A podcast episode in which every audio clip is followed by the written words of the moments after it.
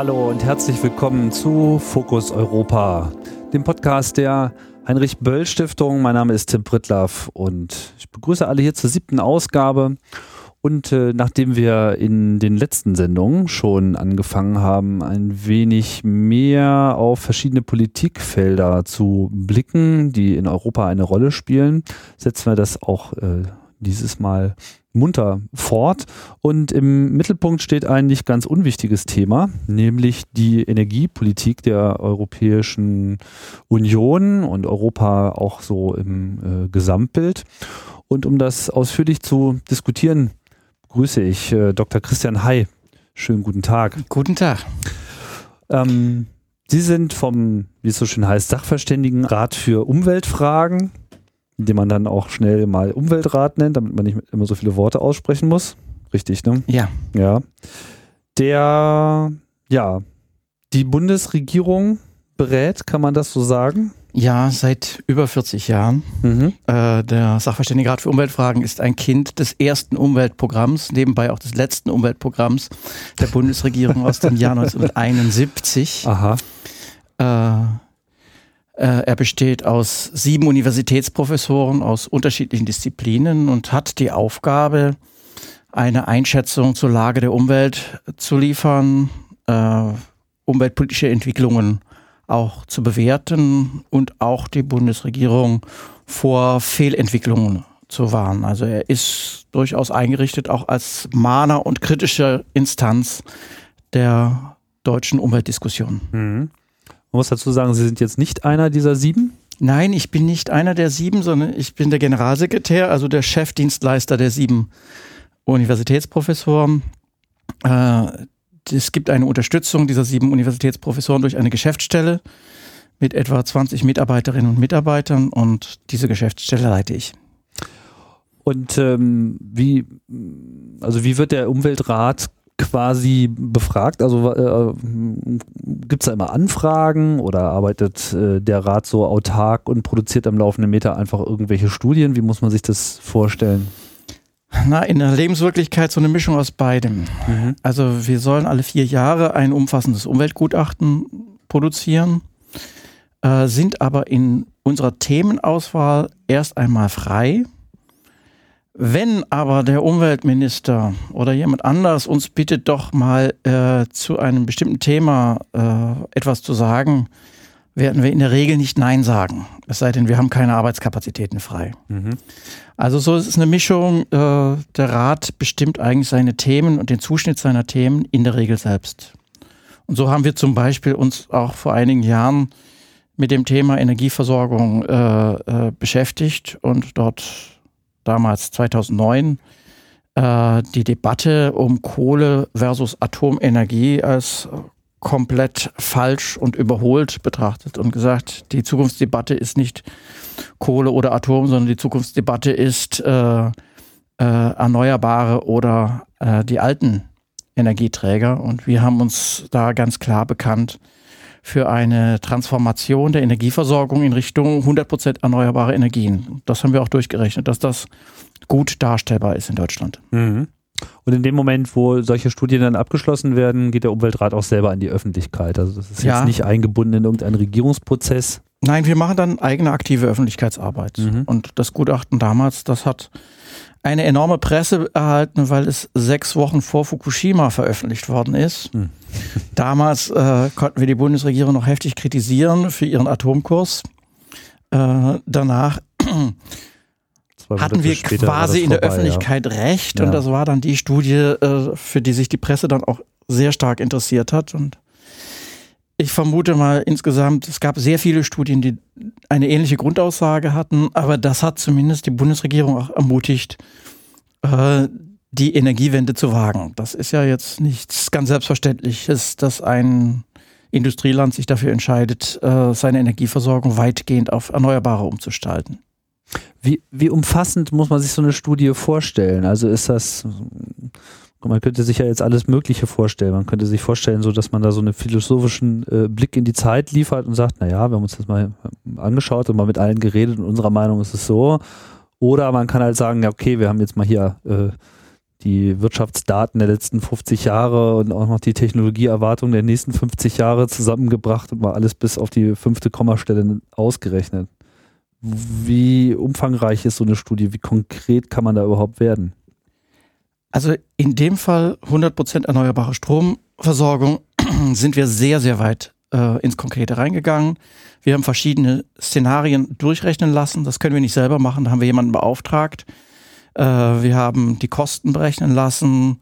Wir haben äh, Fragen der Versorgungssicherheit geklärt und das alles auf mehreren hundert Seiten, äh, wo wir uns sowohl mit der technischen Seite der Debatte beschäftigt haben, als auch mit der rechtlichen Seite, auch der europarechtlichen, als auch mit der politischen und mit welchen Instrumenten dieser Übergang zu organisieren ist. Also wir haben uns das Thema äh, aus sehr vielen Seiten angeschaut und das gibt dann auch schon ein ganz dickes Werk.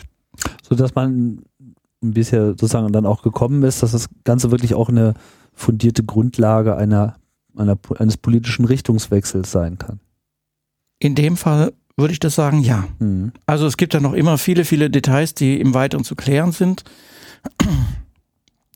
Aber so ein Gutachten liefert erst einmal wichtige Ideen und daran kann man sich abarbeiten. Vielleicht noch mal kurz zu äh, Ihnen selbst. Ähm, man fängt ja sicherlich mit so einem Job nicht gerade seine berufliche Karriere an. Wie hat, was hat Sie denn so in diesen Bereich verschlagen? Also ich bin eigentlich gar nicht von Hause aus Energieexperte, sondern Politikwissenschaftler und habe mich so ungefähr vor 25 Jahren dafür entschieden, mich schwerpunktmäßig mit der europäischen Umweltpolitik zu beschäftigen. Das erste äh, Thema, große Thema, mit dem ich befasst war in den 80er Jahren, war das Thema, welche Umweltfolgen hat eigentlich die Vollendung des freien Binnenmarkts? Damals, das ist vielleicht ganz interessant, äh, äh, gab es ja in der Europäischen Union ganz ähnliche Ideen, wie sie jetzt mit TTIP äh, diskutiert äh, werden. Das heißt also, äh, also dem Transatlantik äh, genau, kommen. Genau. Mhm. Also wie stellt man eigentlich in einem in einer Region, wo Mitgliedstaaten Umwelt- und Verbraucherschutzvorschriften ganz unterschiedlich regeln, wie stellt man da eigentlich einen einheitlichen Raum ohne Handelshemmnisse her.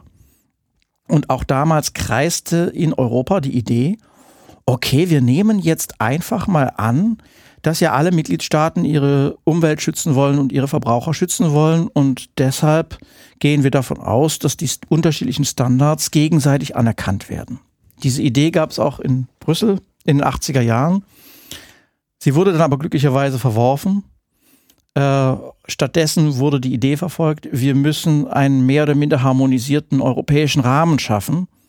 Das heißt also, die Umwelt- und Verbraucherstandards europäisieren, damit dann der Binnenmarkt funktionieren kann. Äh, das setzt natürlich auch voraus, dass es legitime politische Instanzen gibt, die sowas entscheiden. Da ist natürlich die Europäische Union besser ausgestattet, schlicht und einfach, weil sich im Folge dieser Diskussion ja auch ein gewähltes Europäisches Parlament herausgebildet hat, das mitentscheiden kann. Die Mitgliedstaaten können eine gewisse Legitimation beanspruchen und auch die Europäische Kommission ist ja in ihrem Handeln nicht ganz intransparent. Also insofern haben sich dann schon äh, auf der europäischen Ebene Mechanismen einer demokratischen Rückkopplung herausgebildet, die es überhaupt legitim erscheinen, dass die Europäische Union solche politischen Entscheidungen zu Umweltpolitik, zu Klimapolitik dann auch oder zu Verbraucherschutz auch treffen kann. Und das war sozusagen jetzt im Zentrum Ihrer Arbeit zunächst. Im Zentrum meiner Arbeit stand damals erstmal die Befürchtung, was richtet eigentlich der Binnenmarkt an, mhm. wenn, wenn wir äh, äh, diese Strategie der gegenseitigen Anerkennung verfolgen, was richtet der Binnenmarkt an, wenn es nicht gelingt, Umweltstandards auf hohem Niveau auf europäischer Ebene zu harmonisieren. Mhm. Und das war natürlich damals auch eine außerordentlich kritische Prognose. Äh, ich habe dann mitgemacht in einem äh, Expertenausschuss für die Europäische Kommission, wo ich das mitdiskutiert habe. Ich habe damals Umweltverbände beraten, das Europäische Umweltbüro.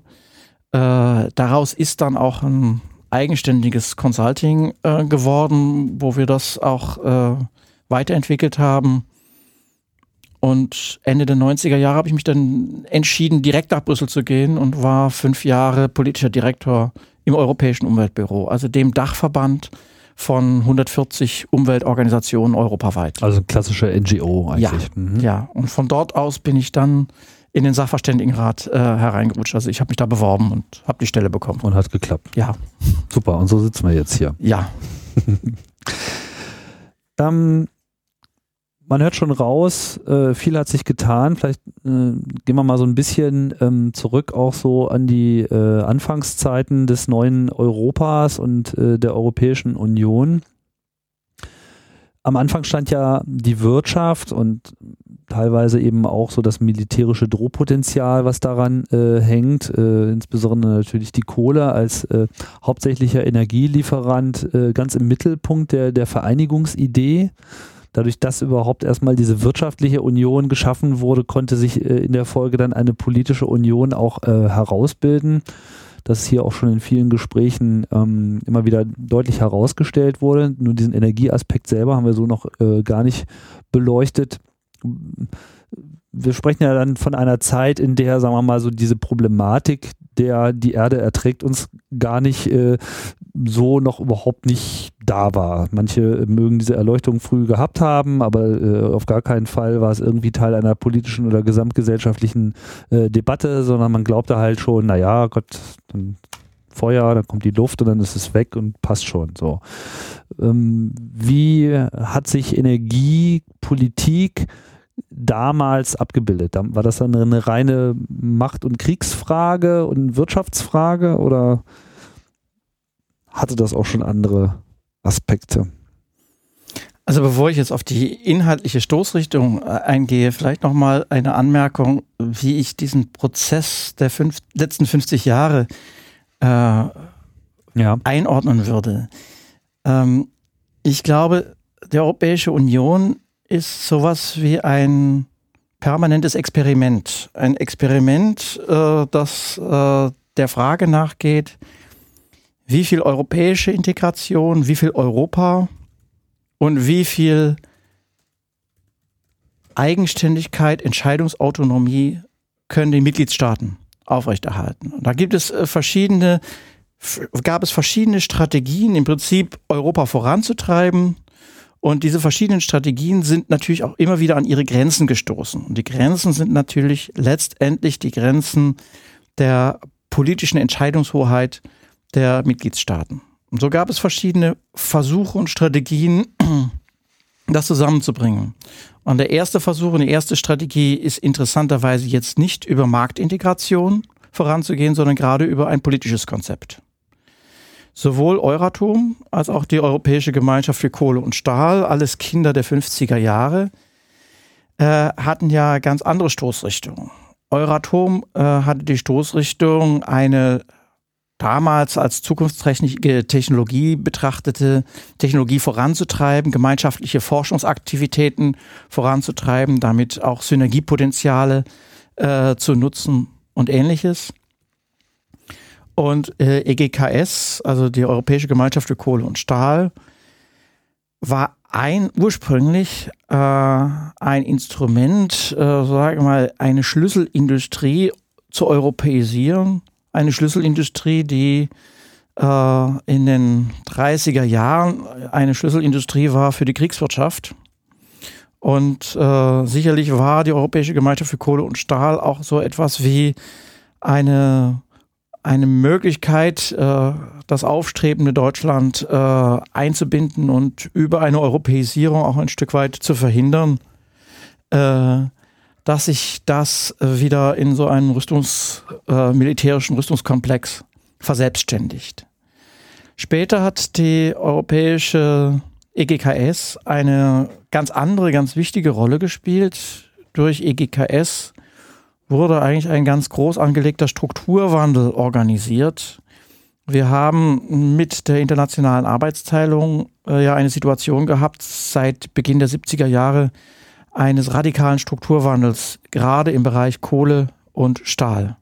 Die, äh, beide Industriezweige sind ganz stark äh, geschrumpft. Äh, was übrig bleibt, ist eine sehr spezialisierte Stahlindustrie in Europa und kaum einen eigenständigen Steinkohleabbau. Das war vor 40 Jahren noch ganz anders.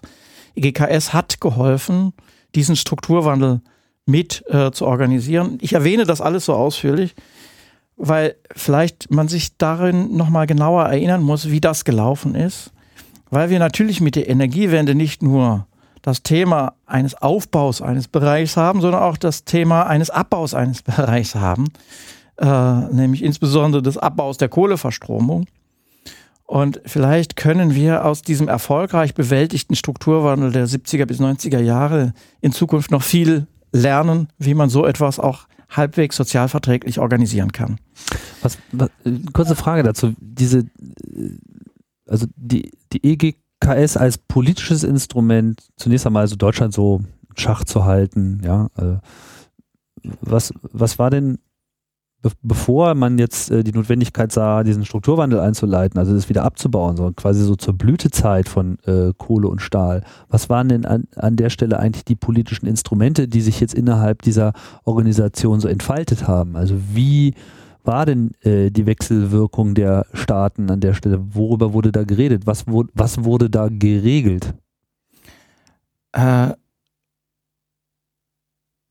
ich kann das jetzt nur noch mal ganz grob aus dem Gedächtnis heraus rekonstruieren, aber äh, ich glaube, es besteht ein Bedarf einer gewissen Marktordnung in diesen sehr kapitalintensiven Bereichen, weil wenn man das nicht macht, dann gibt es so etwas wie einen Dumpingwettbewerb. Äh, äh, an dessen Ende äh, enorme Überkapazitäten stehen, unterausgelastete äh, Industrieanlagen äh, und damit natürlich eine sehr ineffiziente Wirtschaft. Also man muss in irgendeiner Weise die Investitionsentwicklung, äh, die Mengenentwicklung auch äh, koordinieren, um hier große Investitionsruinen zu vermeiden. Also das ist sozusagen die ökonomische Logik, äh, die damals eine Rolle spielt und die andere ist halt die politische Logik. Das Wichtige ist aber äh, die Vorstellung, dass über solche politischen Projekte die europäische Integration vorangeht, die hat sich ja nicht bewahrheitet. Euratom ist im Prinzip aus einer Forschungs- und Technologiegemeinschaft nicht so richtig herausgekommen. Also äh, Atomenergie ist in den Mitgliedstaaten sehr schnell als eine strategische nationale Energie betrachtet worden. Vor allem in den 70er Jahren nach der Ölkrise haben ja etliche in den Mitgliedstaaten äh, ein regelrechtes Atomprogramm aufgelegt, um sich auch energieunabhängiger zu machen von den ne, Erdöl exportierenden Ländern. Daraus entstand das französische Atomprogramm. Daraus entstand auch das deutsche Atomprogramm, das dann am Widerstand der Ökologiebewegung ein Stück weit gescheitert ist. Äh, das britische Atomprogramm etc. etc. Äh, und in diesem Kontext kann man aber eine Renationalisierung der Energiestrategien erkennen. Also dass die Vorstellung über solche europäischen Institutionen äh, dann irgendwann äh, eine Energieunion zu erreichen, scheiterte auf jeden Fall im ersten Anlauf. Äh, äh und die Vorstellung, über solche Schlüsselprojekte einer gemeinsamen Politik das auch auszuweiten auf die äh, Entwicklungsdynamik der gesamten Europäischen Union, scheiterte ja letztendlich auch 1995 mit dem französischen Veto äh, zur Agrarpolitik, 1965, Entschuldigung, mit dem französischen Veto zur Agrarpolitik. Das ist so ein Moment, wo man festgestellt hat, so diese Entwicklung über gemeinsame politische Projekte, das haut nicht mehr hin. Mhm. Und da begann eigentlich dann die Überlegung, na, dann müssen wir es halt anders machen. Und aus dieser Überlegung entstand dann letztendlich in den 80er Jahren äh, das strategische Projekt von Jacques Delors, die europäische Integration über die äh, Herstellung des freien Binnenmarkts voranzutreiben. Mhm. Äh, das heißt also im Prinzip, äh, wenn man so will, äh, das Ganze bottom-up zu machen. Die Politik folgt dem Markt, nicht mehr der Markt folgt der Politik. Das war sozusagen die, die andere strategische Ausrichtung, die dann in den 80er Jahren entwickelt worden ist und dann, so sagen wir, mit sozusagen der neoliberalen Wende in den 90er Jahren dann auch sehr große Schubkraft angenommen hat.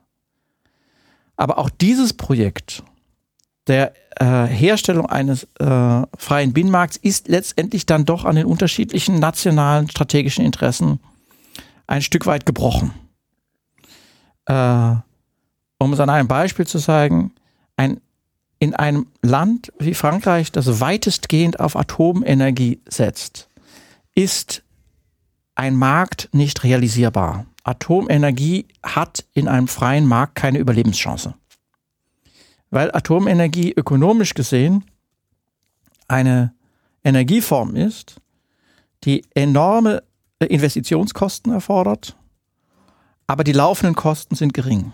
Und der Markt vergütet nur die laufenden Kosten. Die Fachleute sagen Grenzkosten.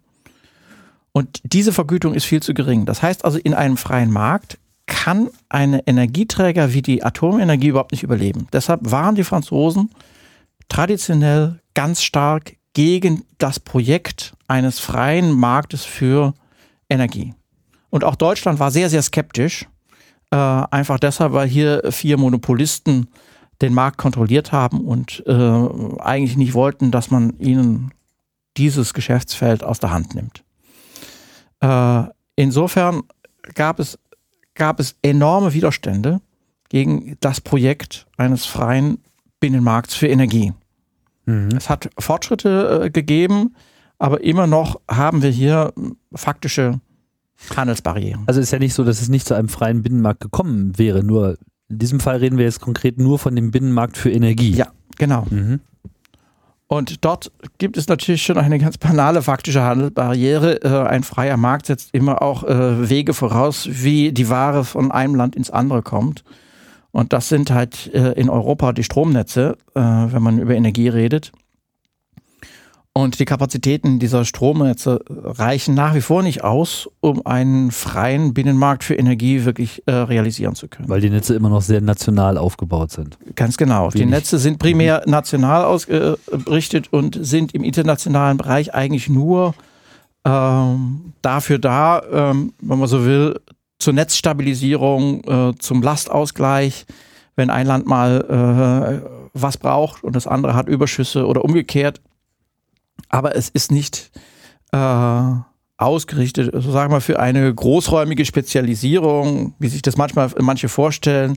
Die Spanier produzieren äh, Sonne, die die, äh, in der Nordsee wird der Wind produziert und dann hat man ein großes Netz, wo das alles irgendwie zusammenkommt und jeweils wird der optimale Standort miteinander kombiniert. Das ist ja so eine Idee eines, eines europäisierten äh, äh, Marktes, dass äh, die Waren dort hergestellt werden, wo es am relativ günstigsten ist. Mhm. Und diese, äh, diese Spezialisierung setzt natürlich auch irgendwo die Infrastrukturen voraus und die gibt es nicht. Das ist natürlich eine der aktuell größten Hindernisse für den Markt, aber es gibt noch viele, viele kleinere äh, Hindernisse, die, äh, wo man sagen muss, dass ein freier Binnenmarkt für Elektrizität noch immer im Werden ist. Nach dann ungefähr 30 Jahren, muss man jetzt sagen. Mitte der 80er Jahre ist das angedacht worden.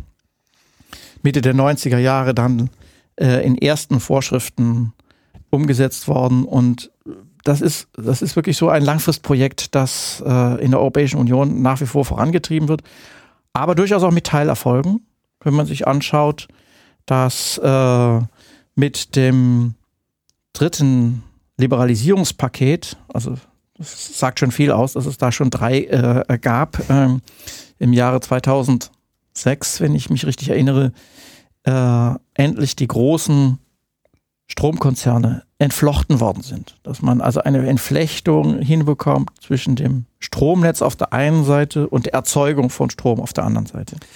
Ich wollte nochmal kurz, ähm, noch kurz in dieser Atomzeit bleiben, weil die, mhm. die ist natürlich super prägend äh, gewesen. Wir haben schon gehört, so die Ölkrise war so das eine, was es ein bisschen befeuert hat. Dann sicherlich auch so ein bisschen ähm, halt noch das äh, Großmachtstreben Frankreichs, Englands natürlich auch. Äh, es war ja auch klar im Kalten Krieg, so diese äh, Ost-West-Konfrontation war dann eben auch sehr von äh, ja, der sogenannten Abschreckung äh, dominiert.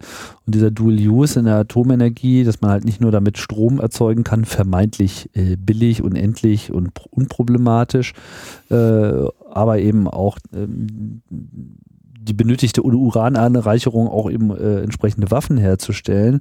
Das schien ja eine, eine enorme äh, Verlockung zu haben. Und man fragt sich ja auch im Rückblick so ein bisschen, äh, wie eigentlich diese Finanzierungsproblematik dieser Technologie, die sich ja doch eigentlich relativ früh abgezeichnet haben dürfte. Also es sind ja auch, Sie meinten ja gerade so Aufbaukosten sind enorm, also sowohl Forschung, Gebäude äh, etc., also Atomkraftwerke zu bauen war äh, teuer. Ähm, dann kamen die Betriebskosten, die jetzt auch nicht unerheblich waren, aber zumindest äh, so sich damals wohl so abzeichneten mit, naja, dann passt das schon, dann stecken wir da einmal Geld rein und dann läuft das irgendwie für immer. Aber was ja auch komplett übersehen wurde, sind ja diese Risikokosten, dass ja quasi das Risiko dieses Betriebs ja immer vom Staat auch gedeckt wurde, weil sie ja einfach keine Versicherung, das sieht man auch, glaube ich, heute und das ist so ein bisschen so einer der Gründe, warum das jetzt auch wirklich alles ausläuft automatisch, dass einfach niemand bereit ist, eben dieses Risiko zu deckeln. Warum konnte das in der politischen Diskussion in Europa da nicht äh, Fuß fassen? Das wirkt ja so ein bisschen unverständlich aus der heutigen Sicht heraus. Naja, die Reaktion auf die Herausforderung Atomenergie war ja in den europäischen Ländern sehr unterschiedlich. Ähm, ich würde sogar sagen, die Atomenergie und äh, äh, war, so sage ich mal, auch so der erste große Sprengsatz einer gemeinsamen Energiepolitik. Ähm, es gab einzelne Länder, in denen das durchgezogen worden ist. Am extremsten Frankreich. In Frankreich gab es heftigen Protest gegen die Atomenergie. Dieser heftige Protest ist in den 70er Jahren niedergeschlagen worden. Und wegen der Zentralität des politischen Systems gab es dann auch keine erfolgsversprechenden Nieder Widerstandsnester auf lokaler oder regionaler Ebene. Während in Deutschland zum Beispiel das politische System ja viel fragmentierter ist. Äh, da gibt es die Bundesländer, dann gibt es die Kohleländer, die sowieso skeptisch waren gegen die Atomländer. Dann gibt es Widerstand in den äh, und auch erfolgreichen Widerstand in den Atomländern. Man denke an den Erfolg von Wiel im Jahr 1975. Das heißt also, man hat äh, die Anti-Atom-Bewegung hatte über die letzten 30 Jahre in Deutschland immer wieder auch gewisse Erfolgs Erfolgschancen und Erfolge zu verbuchen, während sie in Frankreich letztendlich durch einen zentralistischen Staat chancenlos niedergeschlagen worden ist. Gleichzeitig hat Frankreich eine Tradition hm, einer sehr starken staatlichen Industriepolitik. Vielleicht auch deshalb, weil in Frankreich immer im Verhältnis zu anderen Ländern so etwas wie ein Modernitätsrückstand wahrgenommen worden ist. Und äh, deshalb spielt der Staat in der Wirtschaft in Frankreich traditionell eine viel stärkere Rolle und hat einfach die Atomenergie als die strategische Technologie identifiziert, mit der Frankreich sich unabhängig macht von den Ölstaaten. Und das wurde dann auch mit Erfolg durchgezogen. Und alles, was an kritischen Gedanken, Punkten dann vielleicht auch angeführt werden könnte, die Ewigkeitskosten, ja, ungelöstes Endlagerproblem, äh, strukturell nicht lösbare Risiken äh, der Atomenergie, Nichtversicherbarkeit dieser Technologie und all solche Fragen, die wurden dann regelrecht ausgeblendet, weil es äh, in, der, in der Öffentlichkeit keine starken Player gab, die das äh, hereintragen konnten und mit diesen Argumenten auch die Machtfrage stellen konnten. Und das war in anderen Ländern anders. Hm. In Italien gab es sehr früh ein, eine Volksabstimmung, ein Referendum. Durch das Referendum war die Atomenergie für Italien erstmal beerdigt. Das gleiche äh, in Österreich. Äh, andere Länder sind äh, nicht eingestiegen in die Atomenergie. Ähm, Dänemark äh, zum Beispiel auch. Äh, das heißt also, gab da gar keinen Konsens überhaupt. es gab Technik in diesen Ländern keinen Konsens und man kann äh, feststellen, als, als Folge dieser unterschiedlichen gesellschaftlichen Kräfteverhältnisse um die Atomenergie hat sich Europa gespalten. In einen Teil, in der dem Atomenergie eine wichtige Rolle spielt und in einen Teil, in dem Atomenergie regelrecht geächtet worden ist. Und wenn man sich das genau anschaut, das Kräfteverhältnis, dann würde ich sagen, von Europa 28 ist ungefähr die Hälfte äh, äh, will keine Atomenergie und ungefähr die Hälfte äh, will sie. Hm. In einzelnen Ländern hat sich dann äh, ähm, eine Diskussion durchgesetzt, äh, dass man den Einstieg in die Atomenergie als Fehlentscheidung wahrgenommen hat.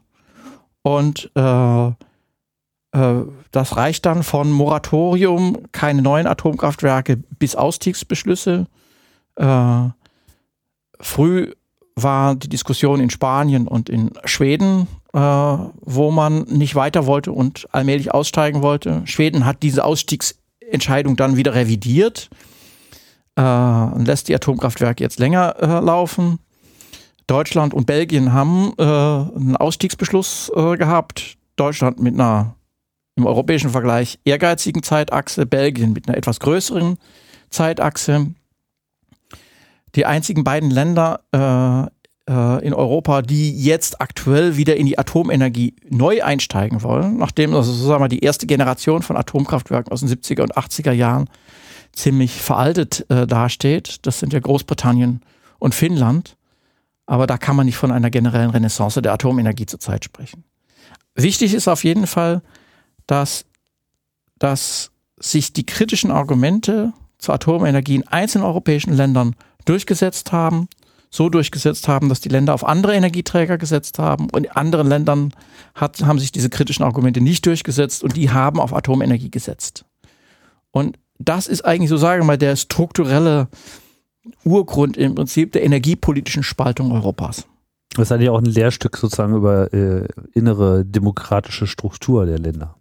Das kann man wohl so sagen. Also ganz wichtig, offensichtlich ist in einer technikkritischen Diskussion, dass es vielfältige Chancen gibt für die Kritiker, überhaupt äh, einen Fuß in die Diskussion zu bekommen und äh, letztendlich auch die Machtfrage zu stellen.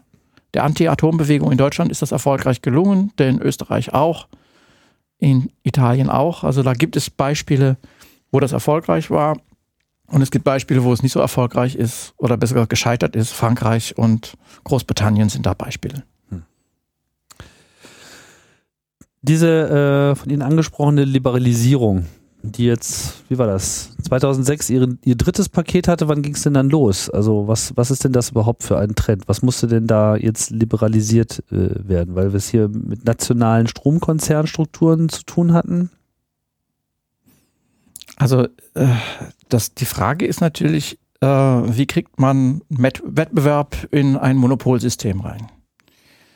Lange Zeit galt Strom als, als das, was die Ökonomen natürliches Monopol nennen. Ähm, äh, es macht ja nicht Sinn, äh, verschiedene parallele Leitungen irgendwo hinzulegen und äh, da einen Wettbewerb der Leitungen hinzubekommen. Also die Stromnetze sind auf jeden Fall etwas, was immer als Monopol betrachtet worden ist. Und wenn äh, dann noch die Netze den Erzeugern gehören, dann ist es klar, dass in diesen Besitzverhältnissen gar kein wirklich freier Markt möglich ist. Mhm. Also äh, hat man äh, als eine der zentralen Schritte erstmal versucht, äh, um Wettbewerb äh, hinzubekommen, ähm, die Eigen, den Eigentum, das Eigentum an den Netzen und das Eigentum äh, und die Stromerzeugung voneinander systematisch zu trennen. Mhm. Und das zweite ist dann natürlich Regeln einzuführen, die äh, verhindern, dass Netzmonopole missbraucht werden. So im Sinne von, äh, meinen eigenen Strom, äh, den nehme ich, aber den Strom vom Nachbarn aus dem Ausland, den nehme ich nicht. Ja, also da muss, müssen Spielregeln etabliert mhm. werden. Äh, Spielregeln der Nichtdiskriminierung, dass man also jetzt äh, nicht irgendwo seine eigenen Dinge bevorzugt gegenüber den, den anderen.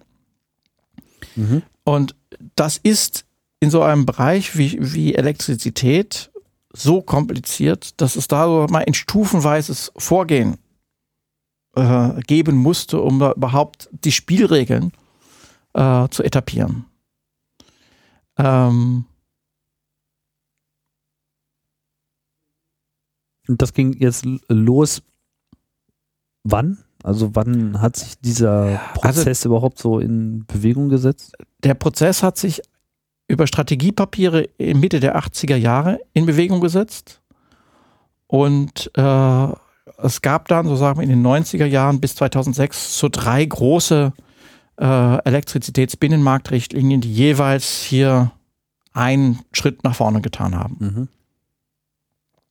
Das ist alles über die europäische Ebene aber auch. Gelaufen. Das ist von Brüssel aus äh, mhm. äh, geschehen und hat sicherlich auch die Landschaft in Deutschland ganz erheblich verändert. Also die Energielandschaft. Die Energielandschaft in Deutschland äh, erheblich verändert. Ja, also wir haben jetzt im Prinzip äh, vier Netzbetreiber und wir haben äh, vier oder fünf große Energieversorgungsunternehmen. Wir haben aber auch hunderte von Stadtwerken, äh, äh, die auch eine Rolle spielen in der Stromversorgung. Also wir haben im Prinzip in der Stromversorgung mittlerweile hunderte von Akteuren und eine sehr bunte Landschaft. Und würde sagen, vielleicht hat diese bunte Landschaft auch dazu beigetragen, äh, dass die Energiewende in Deutschland überhaupt möglich geworden ist. Wenn man sich anschaut, was im Jahr 2011 passiert ist in Deutschland, äh, als äh, die Bundeskanzlerin sich entschieden hatte, doch den Atomausstiegsbeschluss von Rot-Grün äh, wieder hervorzuholen und letztendlich zu bestätigen. Ähm, da stellt man fest, dass der große Verband der Energieversorger ihr grünes Licht gegeben hat der BDEW. Und wenn man sich dann anschaut, wer sind die Mitglieder des BDEW, dann stellt man fest, im, äh, im BDEW sind die kommunalen und regionalen Energieversorger sehr, sehr stark vertreten. Da sind auch die vier großen vertreten, äh, die äh, die Atomkraftwerke betrieben haben, aber auch die vielen kleinen. Also BDEW und, muss man dazu sagen, ist der Bundesverband, Bundesverband. der Energie- und Wasserwirtschaft. Ja, mhm. genau. Und äh, ich kann mir vorstellen, dass äh, das grüne Licht eines der wichtigsten Industrieverbände im Energiebereich für die Energiewende durchaus äh, ein wichtiges Signal war für die Kanzlerin, überhaupt äh, so ein Projekt wie Atomausstieg anzugehen. Und wenn man sich das überlegt, dass, dass äh, dass hier diese Strukturveränderungen quasi auch vorangetrieben worden sind durch die Liberalisierung, die von Brüssel gekommen ist, merkt man, wie die Dinge in Europa und bei uns gelegentlich zusammenhängen. Mhm. Das zeigt aber auch im Prinzip, dass, dass er also am Ende eigentlich nur noch so ein kleines, wie soll ich sagen, eigentlich nur noch eines politischen Impulses gebraucht hat, etwas, was äh, sich technisch-gesellschaftlich über lange Zeit schon äh, herausentwickelt hat, dann auch äh, letzten Endes durchzusetzen. Manchmal so die Schritte gar nicht so weit liegen, weil es gab ja dann bis dahin auch immer noch diese Diskussion mit, naja, wenn wir jetzt irgendwie unsere Atomkraftwerke ausschalten, dann äh, gibt es keine Straßenlaternen mehr nachts und überhaupt fällt irgendwie alles äh, auf einmal um, weil es gibt keinen Strom mehr und äh, dann wurden irgendwie von heute auf morgen ich weiß gar nicht, im Zeitraum weniger Wochen äh, sehr viele Atomkraftwerke abgeschaltet und man merkte irgendwie davon wenig. Selbstverständlich, Deutschland war reif im Jahr 2010 für die Energiewende. Erstens gab es da schon einen Beschluss von Rot-Grün äh, aus dem Jahr 2000. Es gab den Konsens, der wurde ohne Grund äh, ja von der Bundesregierung wieder aufgekündigt. Äh, das hat die energiepolitische Debatte in Deutschland angefacht. Äh, äh, es gab äh, ein massives und wahrscheinlich für die Bundesregierung damals überraschendes Revival der Anti-Atom-Bewegung. Es gab einen durchschlagenden Wahlerfolg der Grünen in Baden-Württemberg mit fast 25 Prozent. All das war ein Signal, dass äh, sich die Kanzlerin selbst gefährdet in ihrer Machtposition, wenn sie äh, sich hier nicht lernfähig zeigt. Also äh, politische Veränderungen haben immer viele, viele Ursachen und äh, das sollte man nicht monokausal sehen. Es, geht nur darum, äh, den einen Punkt auch mal zu erwähnen. Ja, das ist natürlich jetzt auch schon, sind wir schon wieder, mit, haben wir schon wieder einen sehr deutschen Blick äh, auf mhm. diese Energiewende, die ja hier relativ früh, äh, gefühlt relativ früh stattgefunden hat. Also, also in den Köpfen äh, hatte man ja schon in den 80er Jahren war auf einmal Umwelt halt ein Thema. Ja, natürlich auch ausgelöst durch die äh, entsprechenden Bewegungen, die äh, Gründung der äh, Grünen äh, etc., viele Initiativen. Äh, es war so ein Aufbruch der Gesellschaft eigentlich. Man hat das Gefühl, die Politik kam da eigentlich so mit den Trends der Gesellschaft so äh, gar nicht hinterher. In anderen europäischen Ländern ist es anders, wie wir ja auch teilweise jetzt schon erörtert haben, auch durch die durch das Selbstverständnis zum Beispiel Frankreichs, wie äh, Entscheidungen in der Gesellschaft gef gefällt werden, wie zentralisiert etwas äh, ist. Aber wann kam denn sozusagen das auch auf europäischer Ebene äh, zustande, dass man sich jetzt gesagt hat, so jetzt so geht's nicht weiter, wir äh, müssen auch jetzt über die Liberalisierung hinaus, die ja zunächst einmal auch nur ein Marktinstrument ist und noch nicht implizit sagt, wir produzieren anders Energie. Es ist ja mehr ein, wir verkaufen und verteilen und äh, produzieren äh, anders e Energie, aber nicht andere Energieformen. Wann hat denn das eingesetzt? Also erst einmal ganz generell, mein Argument wäre, die europäische Integration kann nicht nur eine Marktintegration sein. Die Marktintegration war ein Teilerfolg stößt aber auch an seine Grenzen. Es bedarf auch eines politischen Projektes. Ich würde da sagen, dass das Thema Klimaschutz, Energieeffizienz und Erneuerbare äh, im Prinzip die, ähm, der Kern eines anderen politischen Projektes sein könnten. Und es gab in der letzten Dekade eigentlich eine große Hoffnung, dass das auch der Fall sein wird.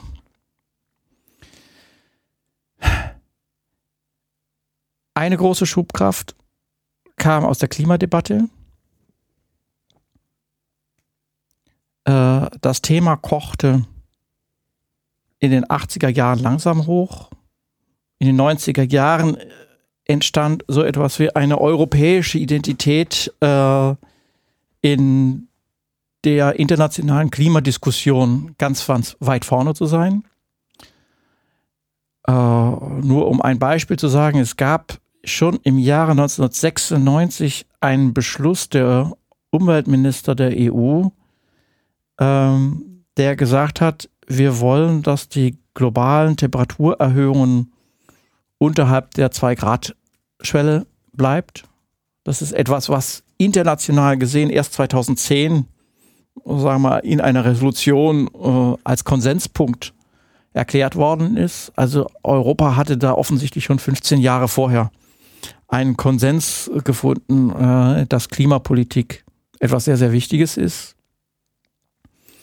Man ist dann in die Verhandlungen um das Kyoto-Protokoll mit äh, sehr ehrgeizigen, relativ nicht sehr, aber relativ ehrgeizigen Positionen herangegangen. Immer eigentlich mit Positionen, die über das hinausgehen, was äh, was dann international vereinbart worden ist. Und man stand dann natürlich auch in der Pflicht, äh, durch eigene Maßnahmen nachzuweisen, dass man das jetzt nicht nur als äh, Sonntagsreden meint mit dem Klimaschutz, sondern dass man da auch was vorantreiben will. Also Kyoto-Protokoll, muss man vielleicht noch kurz erwähnen, ist halt diese so ein bisschen der Urknall der internationalen äh, Umweltkonferenzen, so nehme ich so ein bisschen wahr. Ja, Nachgang, der Urknall ja. war die äh, war die, die Rio-Konferenz von 1992 und dort äh, äh, das Protokoll äh, zum Klimawandel. UNFCC. Äh, mhm. und im Rahmen dieser Erklärung zur, zur Klimapolitik, wo in Artikel 2 auch ganz klar drin stand, wir wollen äh, einen gefährlichen, vom Menschen verursachten äh, Klimawandel verhindern. So damals als das große äh, Ziel, äh, das damals in der Klimarahmenkonvention, heißt es auf Deutsch, äh, vereinbart worden ist.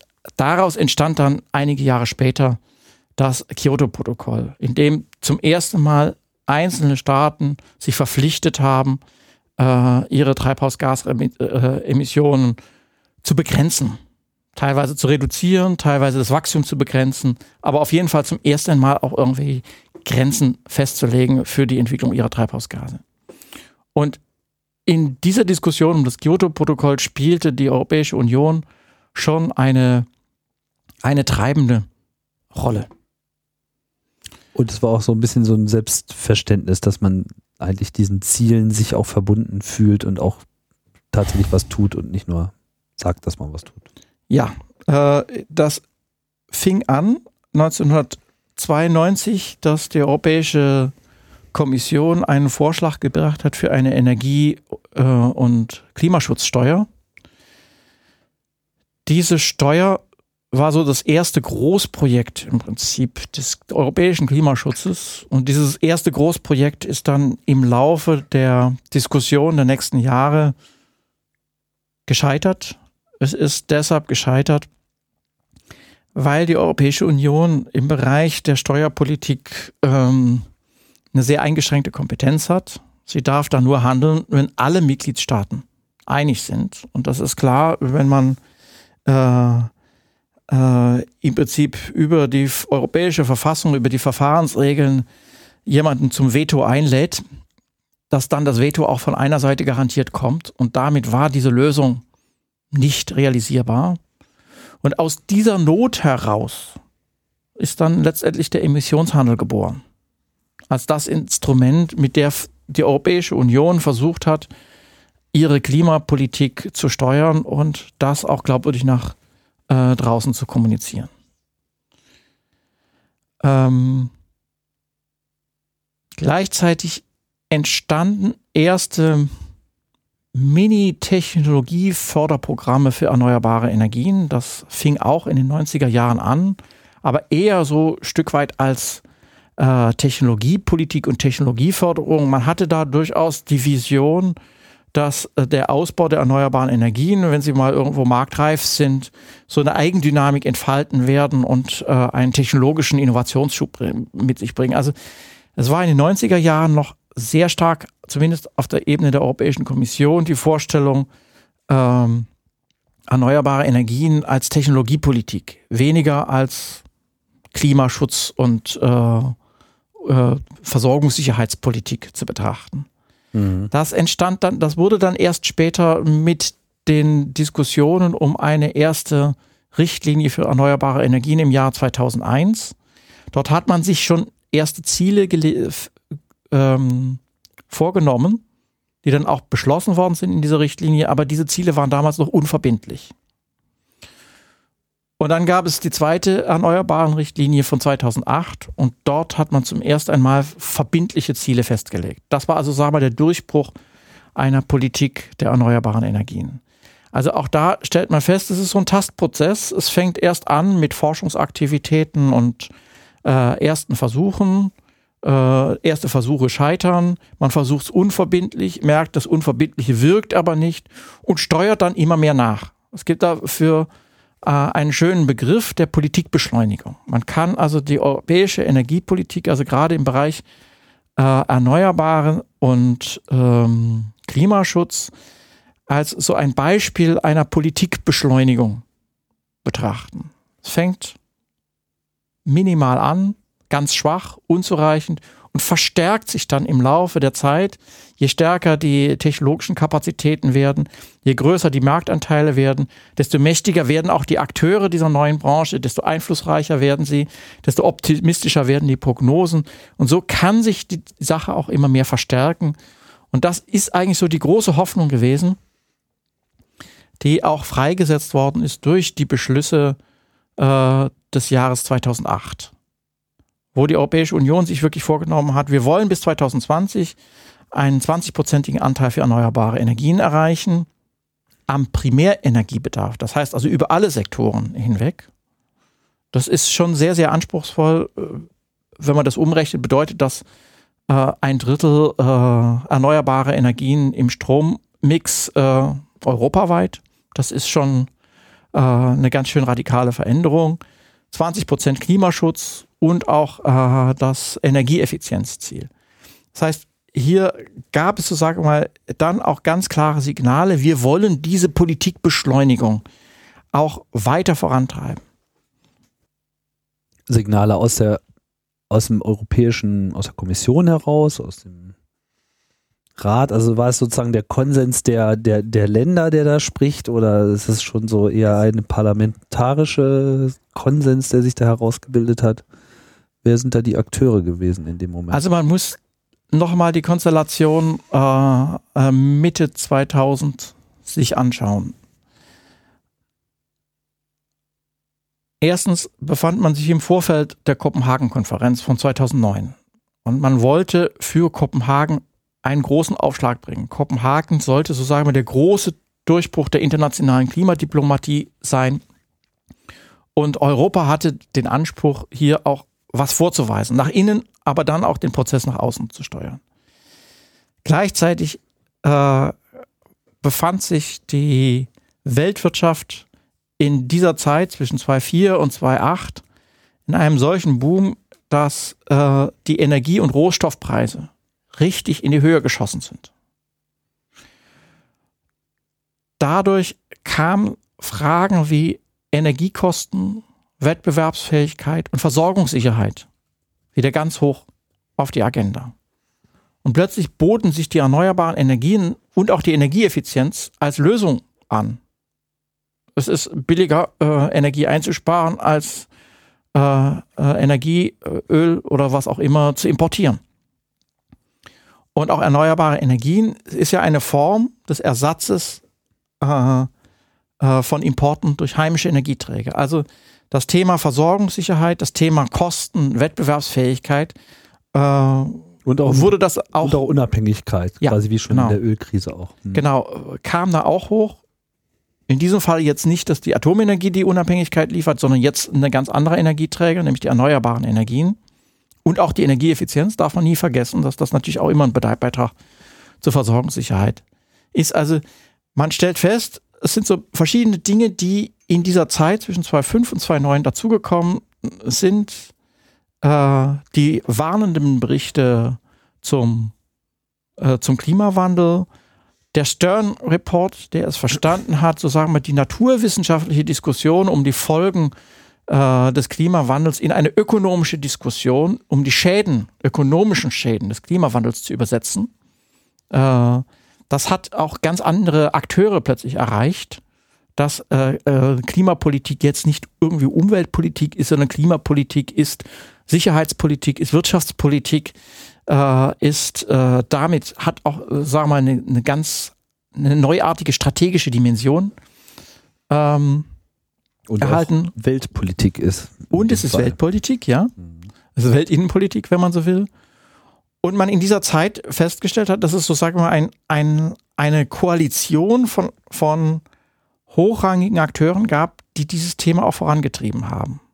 Tony Blair, äh, Angela Merkel, äh, äh, Sarkozy, Barroso, der anfangs äußerst skeptisch war äh, und ja von seinen drei Kindern gesprochen hat. Äh, und natürlich hilft er am liebsten und am ehesten dem kränkesten Kind, obwohl es natürlich da auch noch zwei andere Kinder gibt, die er auch lieb hat. Damals hat er gedacht, die Ökonomie sei das kranke Kind. Später hat er dann gemerkt, dass das eigentlich kranke Kind äh, die Klimadimension ist. Und er ist dann auch durchaus darauf angesprungen. Also man hat hier einen Stimmungswandel, einen Stimmungswandel, der dann angefeuert worden ist durch die großen Katastrophen, die große Dürre 2003, äh, die Tausende von Menschenleben gekostet hat, äh, vor allem in Frankreich. Äh, äh das, die Flutkatastrophe in New Orleans und ähnliches. Da wurde plötzlich auch deutlich sichtbar, äh, Klimawandel ist jetzt nicht nur irgendwo ein abstraktes Zukunftsszenario, sondern der Klimawandel findet statt und ist äh, richtig ernst zu nehmen. Und das war so, sagen wir mal, das, das Stimmungsbild, das auch medial verstärkt worden ist, in dem in den Jahren 2005 bis 2008 äh, diese Agenda 2020 entwickelt worden ist. Mit diesen drei mit diesem sogenannten dreifachen 20 Prozent. Auf europäischer Ebene, aber an der ja. Stelle ist ja dann die europäische Politik, äh, auch wenn sie jetzt da einen schönen äh, Konsens gefunden hat, wiederum an den internationalen Grenzen auch gescheitert. Ich meine, die Kopenhagen-Konferenz wurde ja gemeinhin als Niederlage äh, angesehen des europäischen Lagers, weil eben vor allem USA und China sozusagen auch als neues Problem, so China war ja noch in den also in den 80ern gar nicht, in den 90ern kaum, vielleicht für manche sichtbar so ein bisschen aufstrebender äh, Tiger, aber dann genau zu dieser Zeit war ja klar, China ist auf dem besten Weg, äh, ein ganz großer Player der Weltwirtschaft zu werden, nahm sich wichtig und wollte natürlich auch diesen Aufstieg weiterhin haben. Und der Aufstieg, wie damals auch schon in Europa in den 50er Jahren, ist halt vor allem auch ein Energiethema, weil China diese Energie braucht und nicht bereit war, Konzessionen einzugehen die die USA im gleichen Moment auch nicht bereit waren einzugehen. Ich glaube, das war in der Tat, das Scheitern von Kopenhagen war auch, so sagen wir mal, der erste Tiefschlag für äh, die Debatte in Europa. Ähm, das hatte durchaus auch äh, Folgen auf die Tagespolitik. Ich glaube, der Beschluss, den der, der, das Paket wurde ja Anfang 2008 nee, Anfang 2009, Ende 2008, Anfang 2009 geschnürt. Das war etwa im sechsten Monat des Ausbruchs der Wirtschafts- und Finanzkrise und wenige Monate vor Kopenhagen. Äh, wenn es noch ein Jahr gedauert hätte mit den Verhandlungen, dann wäre dieses Politikpaket, hätte das ganz anders ausgesehen. Also nach Kopenhagen setzt so etwas ein wie eine erste Phase der Ernüchterung und Erschütterung. Gleichzeitig hat aber vor Kopenhagen haben die Regierungschefs der Europäischen Kommission noch einen Arbeitsauftrag mitgegeben und den hat die Europäische Kommission auch ähm, recht beeindruckend abgearbeitet. Die haben nämlich jetzt nicht nur angefangen, wie sieht äh, die Energiezukunft aus im Jahr 2020. Sie hat auch nicht darüber nachgedacht, 2030. Äh, und es ist auch ein großer Fehler, äh, Klima- und Energiepolitik so kurzfristig zu denken, sondern sie hat äh, darüber nachgedacht, wie erreichen wir denn jetzt das Ziel, das uns die Regierungschefs sag mal, ins Pflichtenheft reingeschrieben haben, das Ziel, mindestens 80, wenn nicht sogar 95 Prozent Treibhausgasemissionen zu reduzieren bis 2050. Wie kann Europa das erreichen? Und sie hat einen großen Diskussionsprozess darüber angestoßen. Das hat, glaube ich, der Debatte zumindest innerhalb Europa nochmal eine neue Schubkraft gegeben, dass man überhaupt diesen Zeithorizont erweitert hat auf 2050, wie nebenbei die Bundesregierung dann mit ihren Energiewendebeschlüssen auch. Und mhm. es gibt auch noch einige andere Länder, die begonnen haben, diesen Zeithorizont 2050 in das Zentrum ihrer Debatte zu rücken. Das war, glaube ich, eine ganz, ganz wichtige äh, Neuerung in der Debatte, diese Erweiterung des Zeithorizonts die man auch in verschiedenen Mitgliedstaaten tatsächlich beobachten kann und die letztendlich, äh, wenn man so will, auch eine weitere Radikalisierung der Debatte ermöglicht hat. Ermöglicht hat. Ermöglicht hat. Die Radikalisierung der Debatte ist, wir reden jetzt nicht darum, ob wir jetzt noch ein Windrad mehr oder weniger hinstellen, sondern wir reden darüber. Über den kompletten Umbau von allem. Ganz genau. Wir reden über Transformation. Das Wort Transformation der Energieversorgung ist im Prinzip im Jahre 2011 in den europäischen Diskussionsprozessen salonfähig geworden. Das ist eine ganz andere äh, Dimension der Diskussion als noch vorher, wo man über kleine Programme und Maßnahmen hier und her äh, geredet hat, sondern jetzt, jetzt war es klar, dass man, dass man irgendwo am Anfang eines großen Umwandlungsprozesses steht. Ich denke mir, das ist, das hat eine enorme Qualität. Das ist eine Qualität, äh, wie sie in der Diskussion um die Energiewende hier in Deutschland auch erreicht worden ist, auch ungefähr um denselben Zeitfenster herum. Und äh, ich würde das noch so sagen als den Höhepunkt dessen bezeichnen, was ich vorhin als, als Politikbeschleunigung charakterisiert habe. Jetzt stehen wir ja im Prinzip dann jetzt so quasi vor der neuen Zeit. So. Ja. ja. es gibt zumindest auf europäischer Ebene äh, einen starken äh, Konsens, dass das, so nehme ich das jetzt mal wahr, dass es irgendwie unabwendbar ist auf der einen Seite, weil klar ist, dass die anderen Technologien alle nicht halten. Kohle ist nicht, nicht, nicht, nicht tragbar aus äh, ökologischen äh, Gründen und ist halt auch einfach als, als Energieträger irgendwann ohnehin einfach auch nicht mehr da. Atom hat irgendwie so ein bisschen auch so auf rein auf finanzieller Ebene so ein bisschen sein Leben ausgehaucht. Es gibt immer noch so Bestrebungen hier und da, aber ich weiß nicht, stimmt meine Wahrnehmung, dass es so eigentlich etwas ist, worauf niemand mehr wirklich äh, setzen kann. Ich meine, wer, der heute irgendwie in die Universität geht, studiert das. Wer äh, würde darauf ein, ein Business wetten? Also diese Sache ist in Europa noch nicht endgültig entschieden. Großbritannien setzt auf ein neues Atomkraftwerk, Finnland setzt auf neue Atomkraftwerke, auch in Frankreich äh, ist ein neues Atomkraftwerk im Bau. Mhm. Äh, aber das Interessante ist, bei allen drei Projekten wird deutlich, dass die nächste Generation von Atomkraftwerken schon rein betriebswirtschaftlich eine, eine Kostenexplosion auslöst, die man noch gar nicht in, unter Kontrolle hat. Äh, den Bau des finnischen Atomreaktors kann man eigentlich nur mit dem Flughafen äh, Berlin-Brandenburg vergleichen. Sowohl was die Bauverzögerung angeht, als auch die äh, Multiplikation der Kosten gegenüber den ursprünglichen Prognosen. Ähm, man wird dort eine Bauverzögerung von ungefähr zehn Jahren inzwischen äh, haben und äh, eine Verdopplung bis Verdreifachung der geplanten Kosten. Äh, das ist der gleiche Bautyp, äh, den die Franzosen in Frankreich äh, bauen. Auch dort äh, sind die Entwicklungen laufen nicht nach Plan. Und wir haben jetzt, äh, und das ist das Schönste, äh, ein, eine Planung in Großbritannien, wo die britische Regierung die Atomenergie mit dem gleichen Instrument fördert, wie sie und Deutschland die erneuerbaren Energien fordert, nämlich mit einem Einspeisetarif. Und dort kann man ja ganz genau sehen, wie hoch muss dieser Einspeisetarif sein, dass sich die äh, Betreiber dieses Atomkraftwerks auf diese Investition einlassen.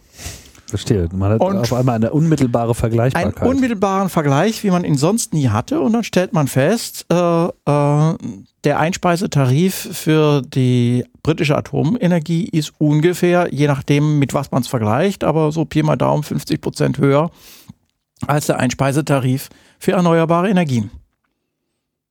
Und da pro ist noch erzeugter mal, Kilowattstunde. Und die Risikokosten sind da mal wieder nicht mit Ja, drin, das ne? ist jetzt nur so sagen, weil das Betriebswirtschaftliche, dass das Atomkraftwerk gebaut wird und dann auch betrieben wird. Mhm. Und das ist natürlich eine Information, die so transparent ist, dass jeder, der rechnen kann, anfangen muss, äh, wo sich zu überlegen, warum gebe ich mein Geld äh, für eine teure Energiequelle aus, wenn ich es auch wesentlich billiger, wesentlich risikoärmer äh, vielleicht auch wesentlich weniger kontrovers haben kann. Wobei Atomenergie in Großbritannien ist jetzt nicht so kontrovers wie in Deutschland.